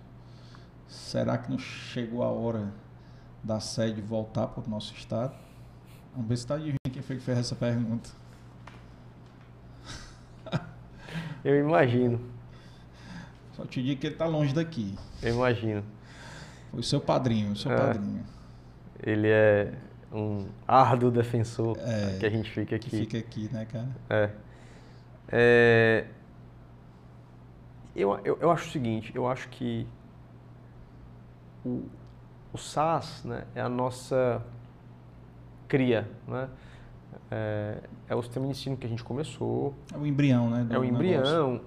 E por conta disso, né, é o que tem mais a nossa cara, a nossa cultura. Então, ele voa com uma certa independência, né? Porque os produtos têm uma qualidade é, diferenciada, o time e a cultura também são muito consolidados, vamos dizer assim.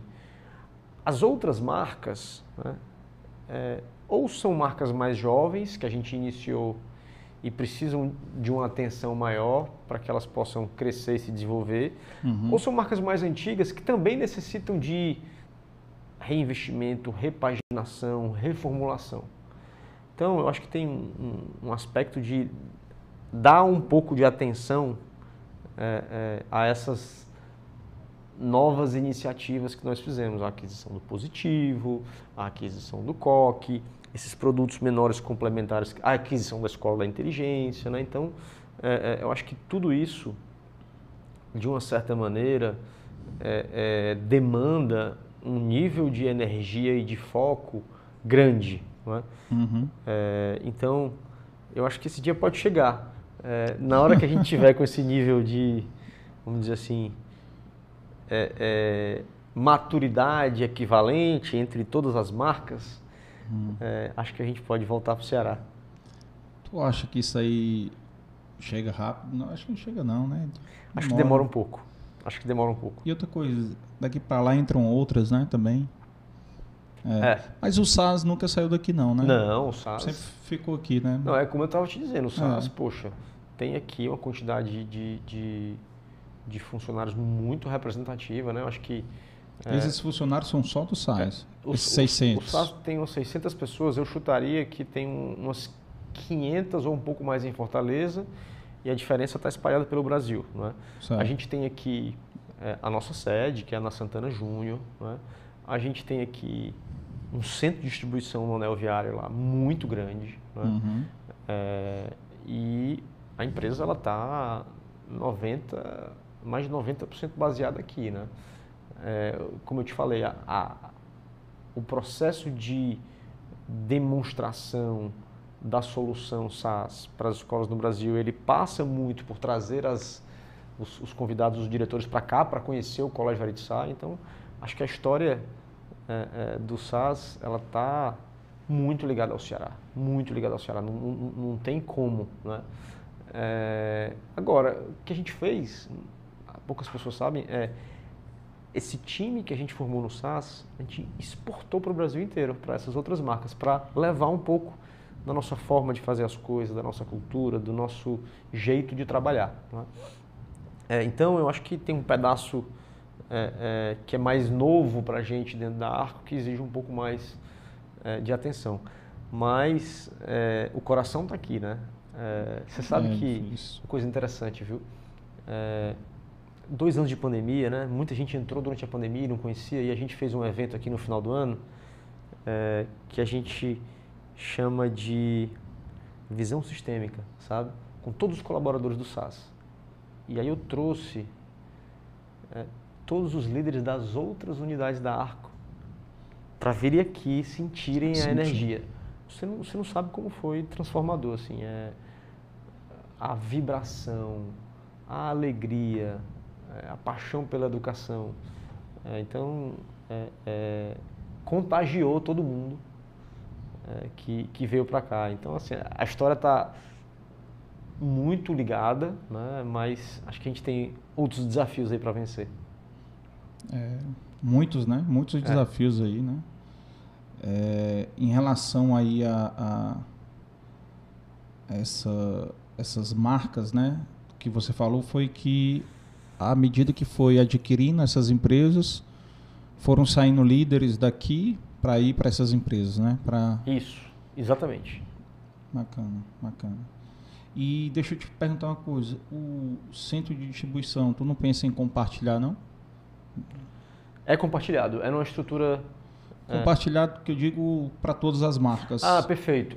É, é, um, é, uma, é uma das tarefas de casas de casa da, da integração, né? Uhum. É, o SAS tem muita escola ainda concentrada aqui no Nordeste, né? Uhum. Mas a gente já começa a fazer projetos em que a gente consiga integrar com as outras marcas, mas hoje, tá, hoje ainda é bem separado. Mas faz todo gera, sentido. É, porque gera um custo operacional Isso. muito alto, né, é. né, logístico, Isso. né? E aí eu vou pegar o exemplo de uma outra empresa investida pela GA, que é a Pague Menos. Perfeito. Né? Fez o CD lá em Goiânia, né? Uhum. Tem um CD em Goiânia, tem um daqui que atende o Norte e Nordeste, se eu não me engano. Isso. Né? E tem um de Goiânia que atende lá, o, não sei se é todo o Sul já também, ou tem outro em São Paulo, Centro-Oeste e Sul. Mas, e aí era outra questão que eu ia te perguntar, né? A General Atlântico gostou do Ceará, não foi? Gostou. Gostou. Gostou, não foi? Porque vocês foram o primeiro. Nós fomos os primeiros. Depois a Pagamentos? Depois a Pagamentos. E o, o Bruno não é. A Betânia não teve já. Não, a Betânia é o Arlon, é, que, ah, é um, que é um fundo muito importante no agronegócio mundial. E foi o ano seguinte, né? O pagamento, se eu não me engano, foi 2015, né? Isso. Foi no ano seguinte. Acho que foi no ano seguinte. 15 ou 16, mas foi bem próximo. Que bom, que bom.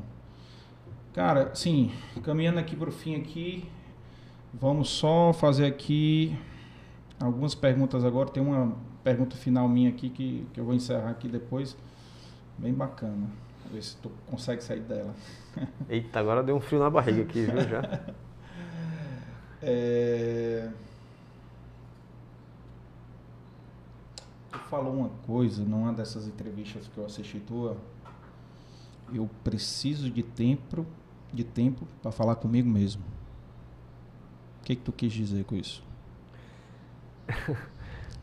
eu, eu acho que isso que me, me ensinou foi um conselheiro nosso, né?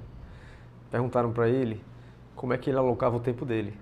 E aí ele disse: não, 20% é com produto, 20% é com vendas, 20% é com financeiro, tá, tá, tá, e 15% é para falar comigo mesmo. Né? É, e eu, mas eu acho que é tempo para pensar. Para refletir. É, porque eu acho que nessa agenda maluca e nesse tempo em que parece que só importa a velocidade e a intensidade das interações e dos cliques, poxa, sabe um negócio que me ajuda demais? Avião. Pensar daqui para São Paulo. Primeiro, nunca compro o pacote de dados. O WhatsApp vai ficar sem funcionar, sem funcionar. 3 horas e 20 minutos. Né? Silêncio. Né? É, ninguém vai lhe interromper, que não seja aeromoça para lhe oferecer uma água. Né? Então você fica ali e ainda vai na janela olhando para aquele céu ali, se tiver um dia bonito, então te ajuda demais. A você pensar, você pensar, poxa, o que, que eu fiz de certo, o que, que eu fiz de errado? como é que eu posso fazer isso aqui diferente? Refletir, né? Pra, pra... Meu pai gosta de dizer que quando a gente tem uma decisão difícil para tomar, e a gente está aqui no final do dia, eu e você aqui agora, e ele diz assim, vamos dormir com problema? Dormir com problema, que amanhã a gente acorda né, de manhã e toma café, de repente a gente acorda com a solução, né? É, então, é, eu, eu, eu acho que ter tempo para pensar é, é muito importante. Ter tempo para refletir, para digerir. É, as coisas estão tão velozes, né? E, e, acho que a gente melhora a qualidade do nosso processo decisório quando a gente consegue ter esses intervalos aí. Você vê que muitas vezes tem, tem, tem, um. Acho que a gente não pode levar as coisas ao extremo, né? Porque a gente vive num país diferente, mas o Netflix recomenda muito aos colaboradores que tirem férias, que acham que nas férias surgem grandes ideias, porque você não está ali bombardeado pelaquela quantidade de informação, pela rotina, você está com a mente mais fresca, mais arejada, né? Então... A minha ideia do podcast foi nas férias. A gente olha fala aí, aí. Olha aí, olha aí. Ingerir. Pensa com clareza, né? É. Verdade. Então é um pouco isso. É verdade, cara. Excelente colocação.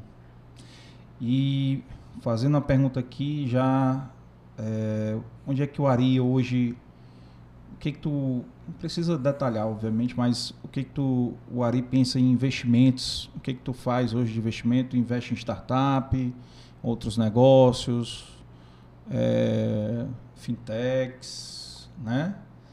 Então, assim, só para o pessoal que está assistindo entender um pouco do Ari, o que, que ele vê de, de investimento bom, o que, que ele pensa, né? Legal. Acho, acho o teu tem... dinheiro pessoal, tá? Perfeito. Pessoa física. Não, acho que tem duas coisas sobre isso. Né? Primeiro, é, por conta da missão que eu estou desempenhando, eu gasto pouco ou quase nenhum tempo com investimentos pessoais, certo? Uhum.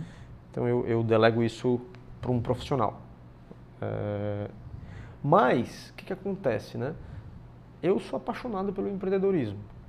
Então, ao longo da jornada, eu tive a chance de conhecer empreendedores fantásticos que queriam ajuda num aspecto, numa experiência, por exemplo, de atrair uma, uma GA da vida. Né? Então, é, é, eu acabei fazendo investimentos em startups de diversas áreas, né? desde a área de saúde até a área é, de finanças é, e outras áreas, varejo, mas esses meus investimentos eles são investimentos nas pessoas. E não necessariamente nas teses. É óbvio que você vai olhar e vai dizer, poxa, eu acredito nesse negócio, mas eu não tenho toda a profundidade é, é, nos negócios, nesses, nesses pequenos nas áreas, que né? você faz. Uhum. Mas eu tenho uma grande confiança nas As pessoas, pessoas que estão na frente. Que estão na frente. Nos fundadores, nas lideranças. Então, é, é um processo meio por acaso, né? Então você acaba interagindo com essas pessoas para trocar ideias, para aprender, uhum.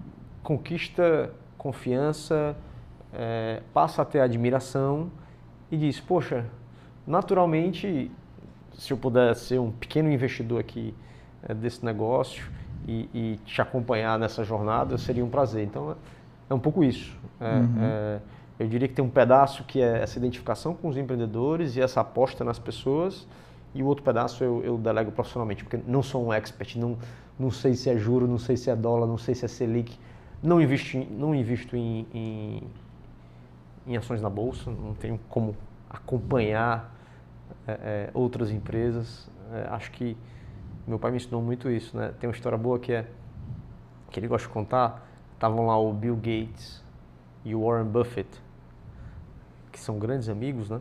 É, conversando e aí o pai do Bill Gates fez uma pergunta para os dois. Que é a coisa para você ter mais, que é a coisa mais importante para você ter sucesso, sucesso na vida? Sucesso profissional e pessoal. Aí os dois responderam ao mesmo tempo. Foco. Foco. Né?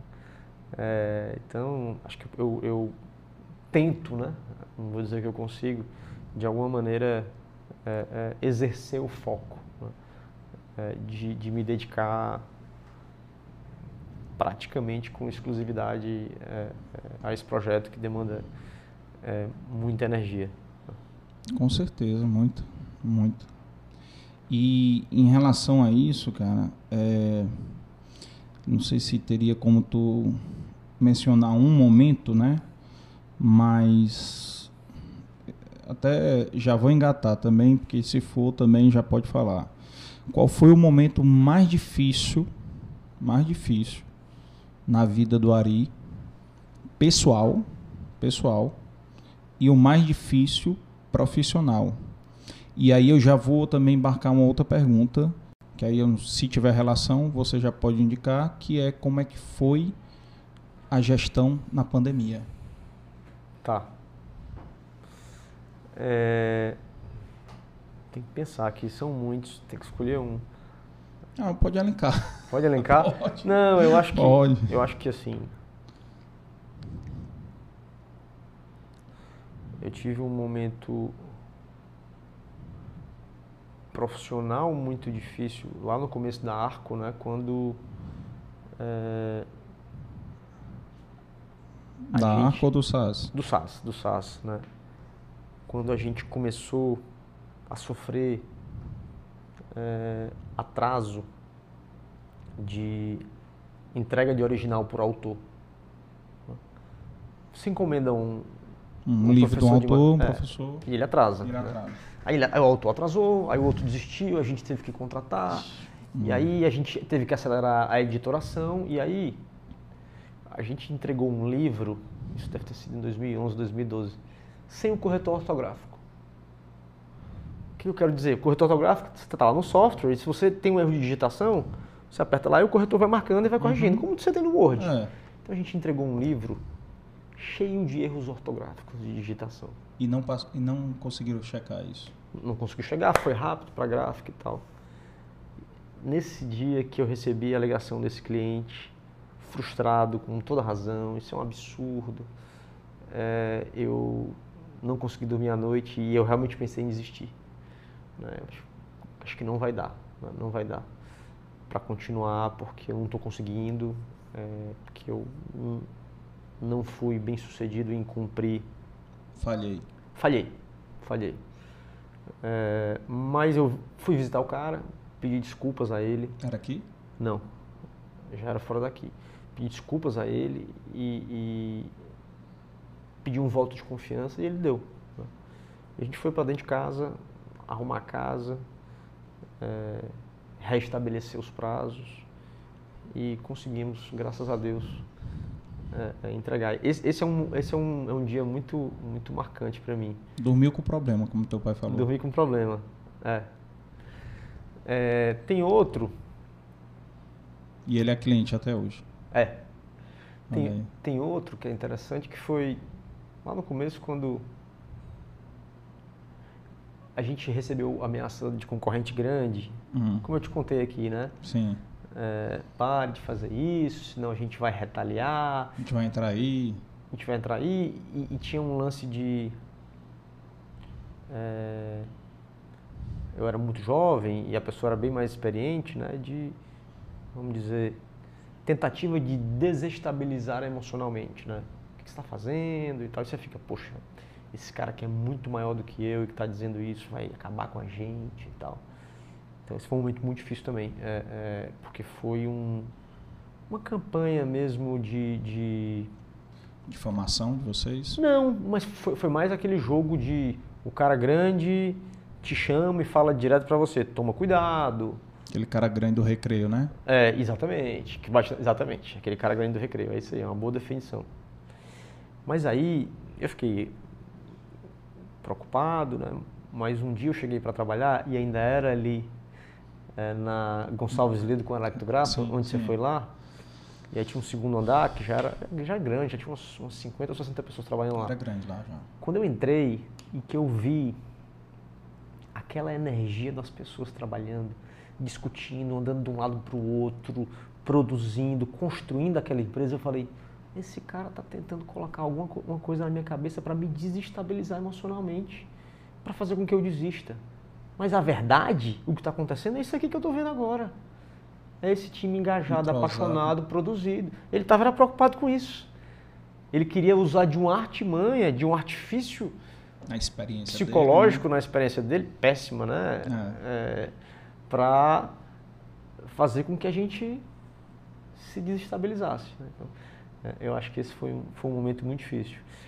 É, eu acho que, para mim, pessoalmente, o momento mais difícil foi a pandemia. É, porque tudo isso que eu estou te falando aqui, de eu acreditar no presencial, eu não podia fazer, certo? Todo mundo em casa? Todo mundo em casa. Né? É, quantidade de trabalho absurda, você, numa tela de computador. É, eu sou um cara do esporte, dos amigos, da socialização, então é, acho que psicologicamente viver esse, esse momento de isolamento social foi muito difícil. Muito difícil para mim. Tive outros momentos difíceis na vida, mas isso, para mim, voltar a essa vida normal em que você vai para o escritório, em que você vai no restaurante, é, em que você socializa, né?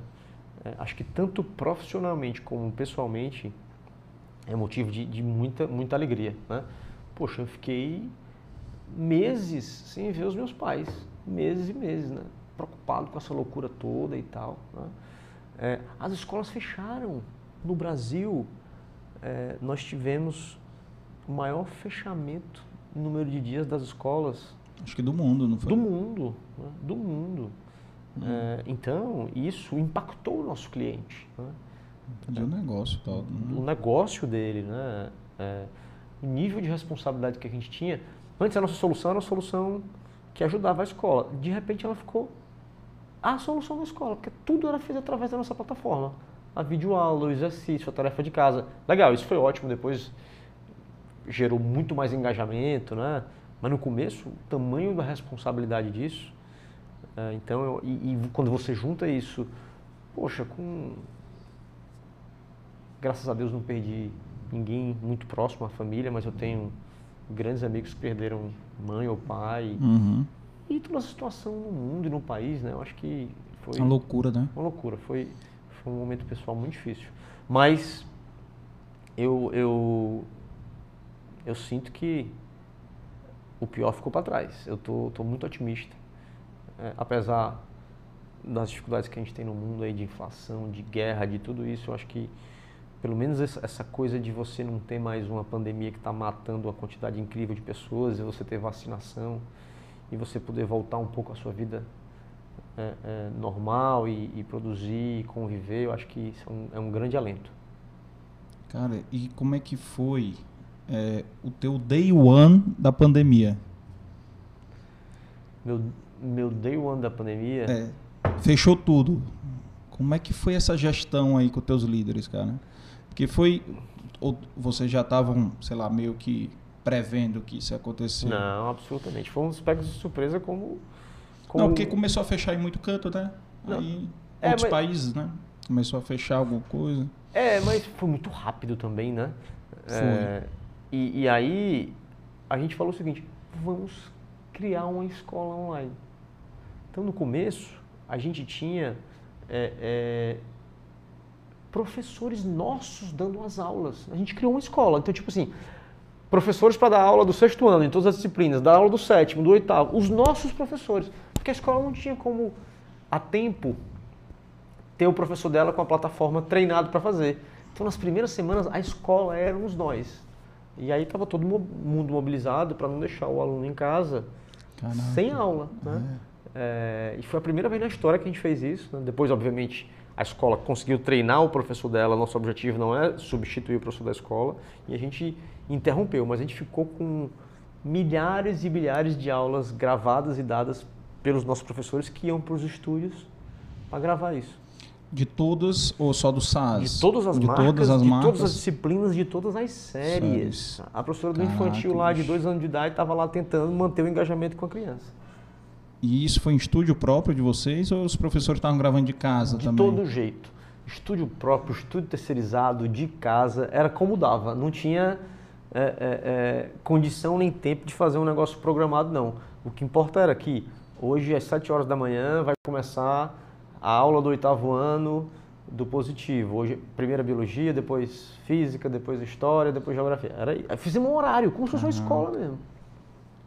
Ou seja, vocês montaram o calendário das escolas, Montamos né? o calendário, as aulas, as aulas, o conteúdo, é, o material, o conteúdo tudo, já tinha, tudo. né? A gente fez uma escola online, cara.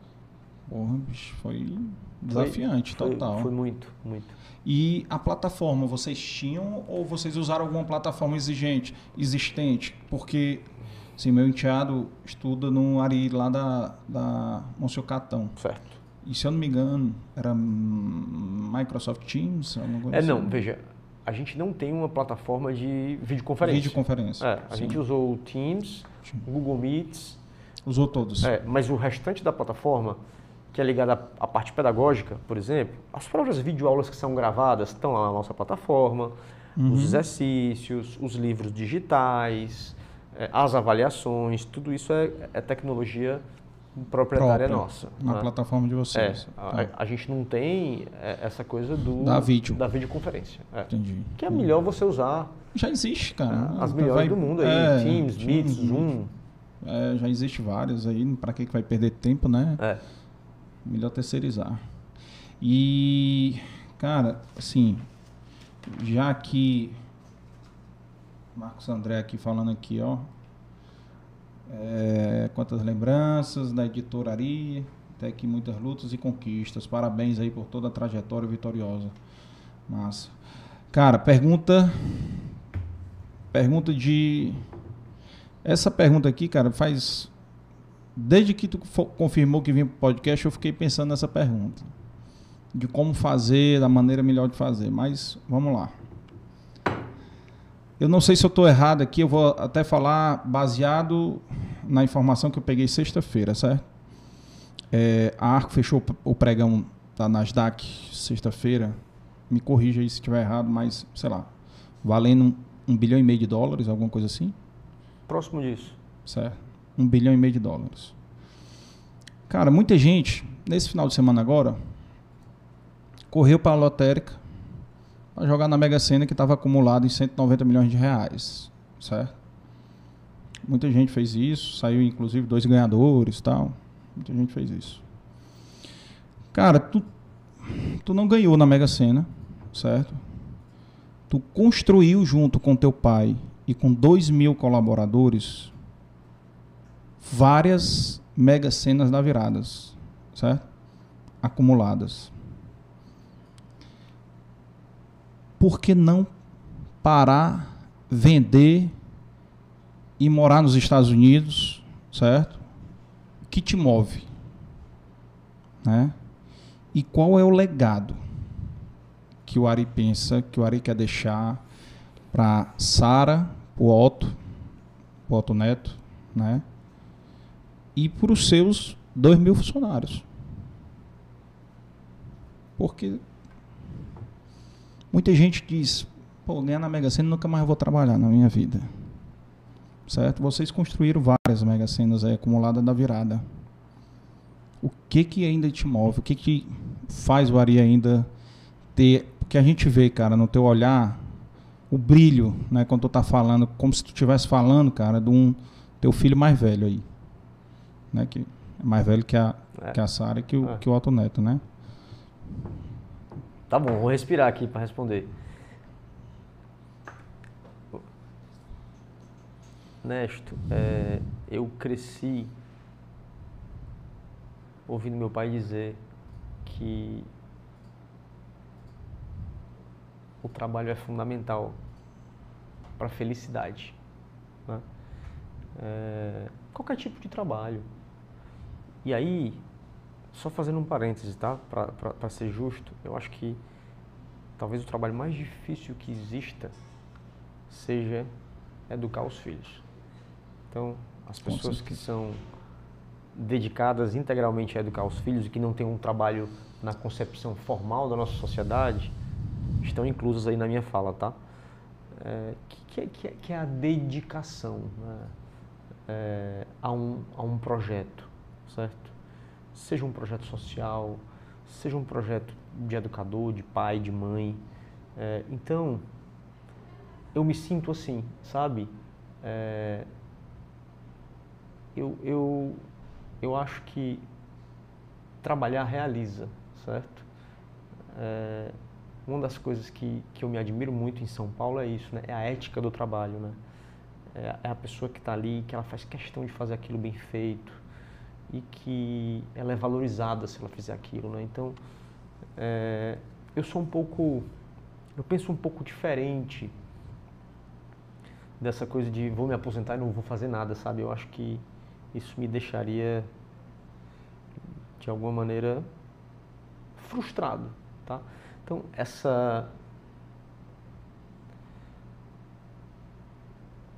jornada de construção me dá muito prazer. Né? Então, você melhorar um produto, você desenvolver a cultura, você lançar uma inovação tecnológica, você fazer uma aquisição, isso transcende muito o retorno financeiro.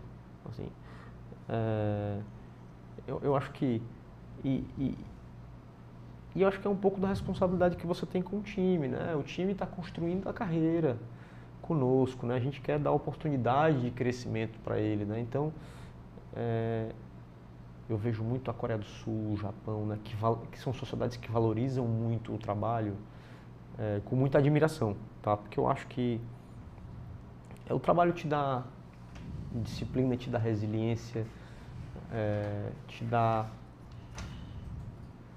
amadurecimento te faz valorizar muito mais o lazer, cara. O lazer o dia inteiro vira banal. Não tem graça, né? Vira banal. É.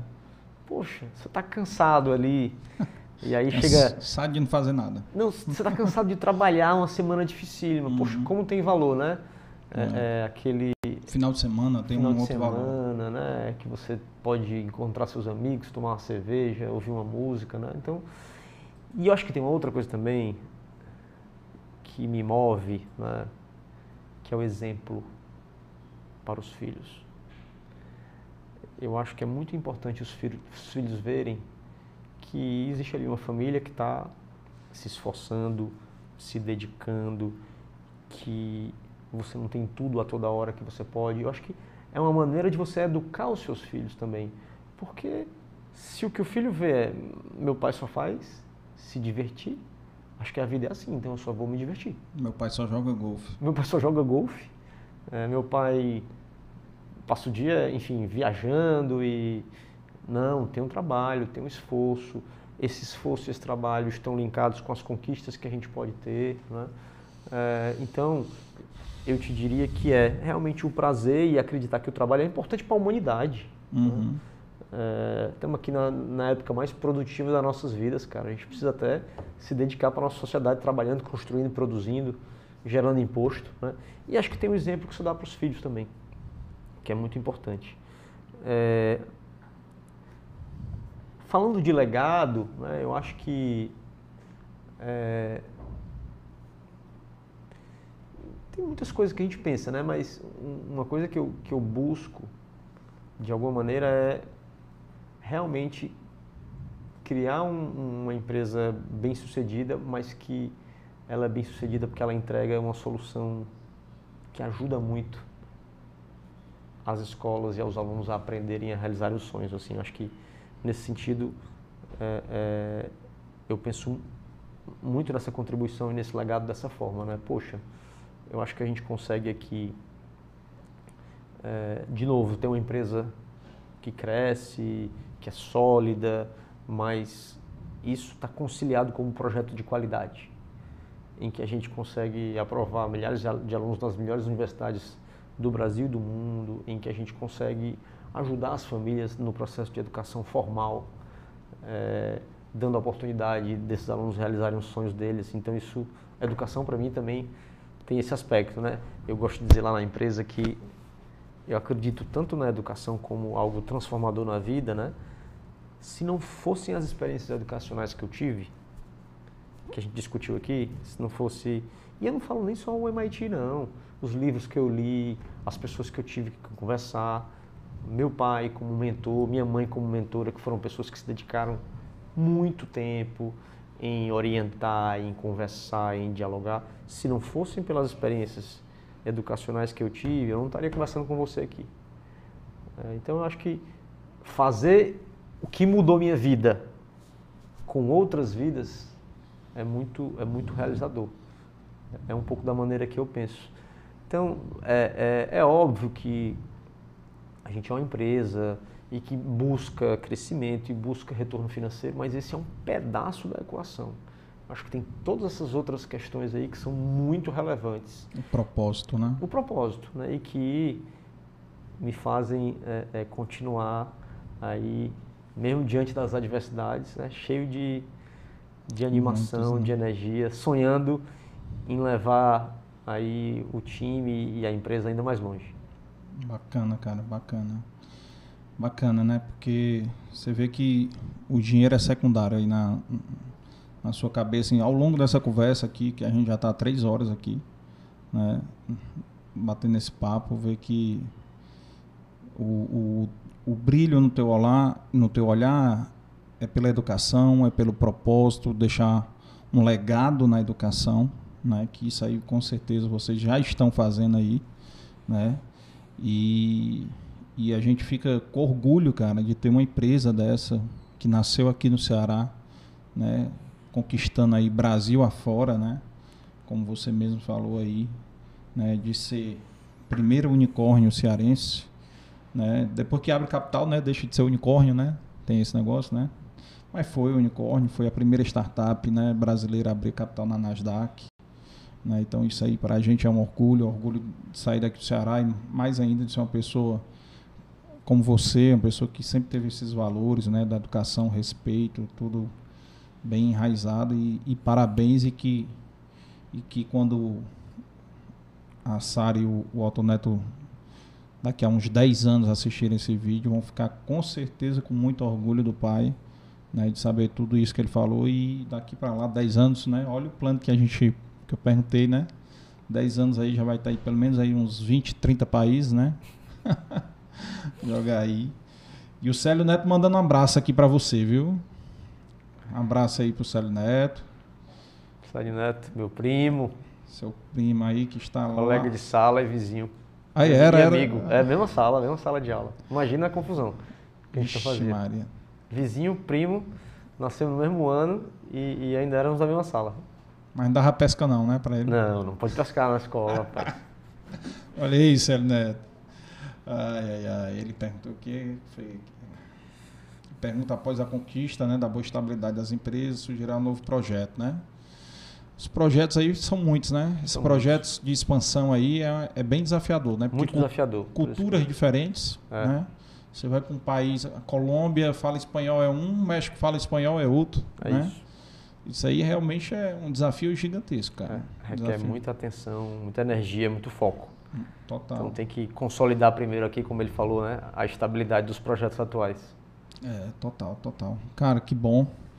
Foi um prazer enorme, né, bater esse papo contigo, registrar isso aí. É, ontem, ontem e hoje de manhã, assisti, porra, bicho, eu tava notando aqui, ó.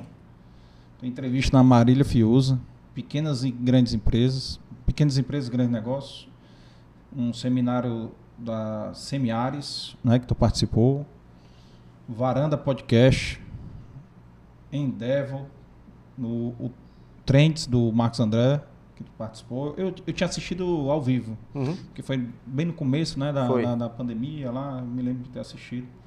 Né, e o Fórum de Liberdade e Democracia, que tu participou também, assim, claro, para conhecer mais ainda né, do, do que tu estava pensando como negócio tudo.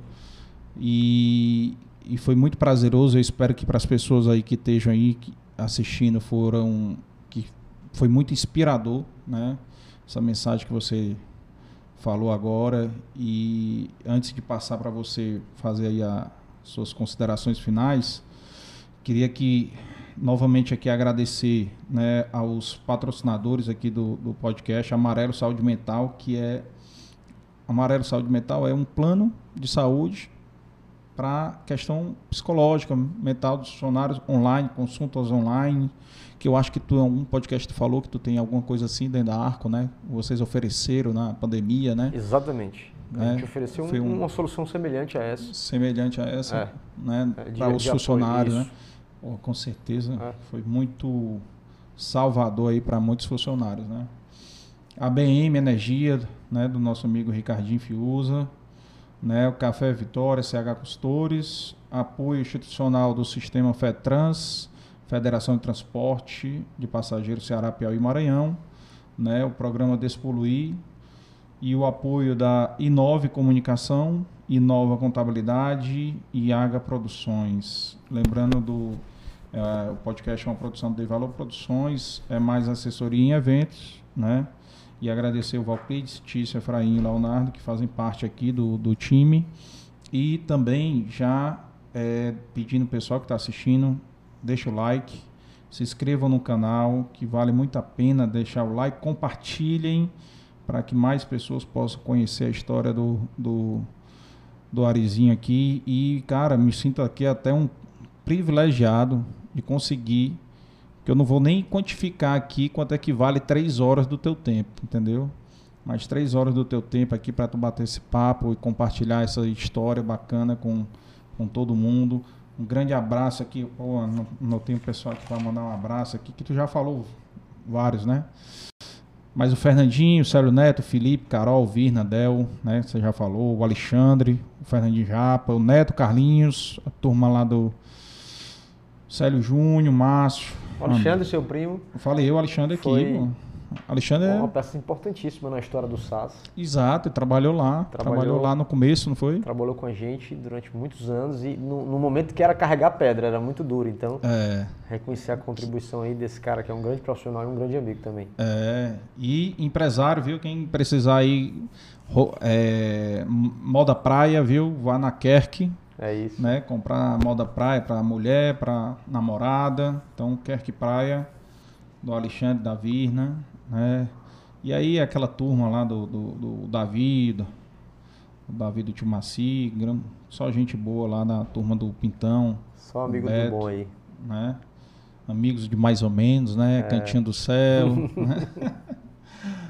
E, cara, é, Arizinho, mais uma grande. Uma, um grande prazer, cara, te receber aqui e passar para você aí, fazer suas considerações finais aí. E de antemão, muito obrigado. Eu acho que isso aqui vai servir de inspiração para muita gente, né? Que possa entender um pouco e que entender um pouco, né? Aquela questão que as pessoas têm de dizer que foi sorte, né?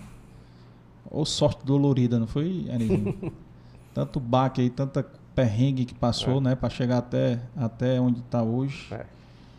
Mas nunca foi sorte, né? Sempre foi suor, foco, persistência, resiliência, né? determinação. Isso aí é o que, que contou, né?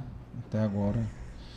Tá com você, meu amigo. Obrigado, meu amigo. Não, eu queria, é, em primeiro lugar, agradecer aqui ao seu convite e ao, ao, ao cuidado, né? Que você teve, inclusive, em se preparar tanto é, estudando essas outras participações, como falando com pessoas, colhendo perguntas, eu acho que transforma o papo em muito mais rico, né? com muito mais significado. É, então, é, me senti aqui realmente muito à vontade e até emocionado por algumas vezes é, relembrar aí é, é, de momentos que foram importantes da nossa história, mas isso, isso só foi possível pela diligência aí com que você e, e o time aqui é, todo é, se preparou para esse momento. Então, é, me senti realmente numa conversa com profundidade, que eu acho que é legal. É, acho que um segundo aspecto, né, eu queria te, te, parabenizar mesmo por essa iniciativa. Eu acho que você tangibilizar essas experiências é, de uma forma que ajude a outras pessoas a encontrarem seus caminhos, eu acho que é sempre muito válido, tá? Estou é, vendo aqui o seu mural, quanta gente bacana que já veio é, é, no, seu, no seu programa, no seu podcast. Continue fazendo isso, certo? E, e, de coração eu espero que, nem que seja um pedacinho da história, é, ou uma passagem, ou um livro, é, possa ajudar aí outras pessoas é, nos seus caminhos, a que tenham força, que se inspirem, a que construam as suas jornadas aí de uma maneira exitosa. Tá? Só tenho o meu agradecimento aqui e foi, foi realmente um prazer, uma alegria estar aqui. Foi, foram 3 horas e 17 minutos que passaram muito rápido, muito é. rápido, realmente batendo papo. É, cara, obrigado, foi... obrigado. Carlos, obrigado ao time aqui que está conosco. Léo, cara, prazer nosso aqui total. É, e você sempre foi um exemplo de, de, de humildade, né? Com tudo, sempre foi como eu falei no começo, a, a, mesma pessoa que eu conheci há 30 anos atrás é, é a, mesma, a mesma pessoa que está na minha frente. Então, isso é, é muito bacana. E uma curiosidade que eu fui ver no, no Instagram da Arco hoje.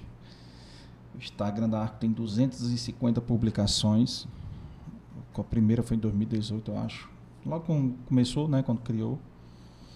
E para você ver o exemplo do, do líder, né, tem duas fotos do Ari na, só tem duas publicações com o Ari. E as duas foram lá no começo. Que eu acho que foi exatamente uma no começo, que foi a, uma das quatro, cinco primeiras publicações. E uma outra foi no IPO. Entendeu? Então, assim, cara, você é um grande exemplo de humildade. Isso todo mundo sabe aqui, todos os seus amigos aqui que mandaram as perguntas, o Pedrinho. Agradecer quem mandou pergunta, Célio Neto, é, o Pedrinho, o Fredinho, né? Agradecer todo mundo. Doutor Fernando, doutor Fernando, a mesma coisa. Passou aqui três horas e meia, quando olhou o relógio, se assustou. Né? Mas foi bacana. E foi um prazer né? É, reviver isso com você, né? trazer essas memórias, né? para que possam ficar esse registro, que é essa grande vantagem do YouTube, viu, Ari? Que tá, daqui a 20 anos, 30 anos vai estar tá lá. Entendeu? Tu vai ter 70 anos. Deixa eu ver aqui o que, que eu falei com o Neste lá atrás.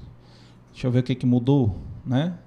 daqui aquele plano de 10 anos, né? Ver uhum. se, se alcançou o plano é. de 10 anos, entendeu? Então, essa é a grande vantagem. E o nosso objetivo aqui é esse, cara, é, é fazer esse recorte desses empreendedores, dessas personalidades, desses empresários né, cearenses, para que fique esse registro e para que sirva de inspiração para outros. Né? E você, cara, com certeza aqui muitas pessoas que estão assistindo, que vão assistir depois, que não tiveram, não puderam assistir ao vivo, mas que vão assistir depois, até o seu time, seus dois mil funcionários que forem assistir, quando forem assistir, eles vão conhecer um Otari, né? Vão conhecer um, um Ari, um Otari assim, personalidade a mesma, né? Mas conhecer particularidades, né? Às vezes esses causos, né? Que as pessoas não sabem, né? Os perrengues, só pensam assim, não, o Ari é o dono da empresa ali, é, né? O cara e não sabe os perrengues que tu passou para chegar até aí, né? Então, assim, é, agradecer a todo mundo que ajudou, o Célio Neto, doutor Fernando, né? E, cara, você é um grande exemplo de empresa cearense, um grande exemplo de humildade. Para a gente foi um prazer ter você aqui. E esperamos daqui a algum tempo já você voltar de novo, com novas aquisições. Hoje você está com 20 e poucos por cento do mercado, quando tiver perto de 40, 50, né, Ari? Tá aqui de novo. E foi um prazer, cara. Você obrigado, à vontade e não esqueça de fazer o convite para o seu pai. Vou fazer. Muito obrigado, o prazer foi todo meu. Foi, foi muito bacana estar aqui. Valeu mesmo. Valeu para a turma que está aqui, Valeu, um apoio, vai. ajudando a gente. Vai já já assinar o nosso mural aqui, pessoal. Vamos lá. E esse foi o episódio de número 40 com o Grande Ari. Um abraço a todos e boa noite.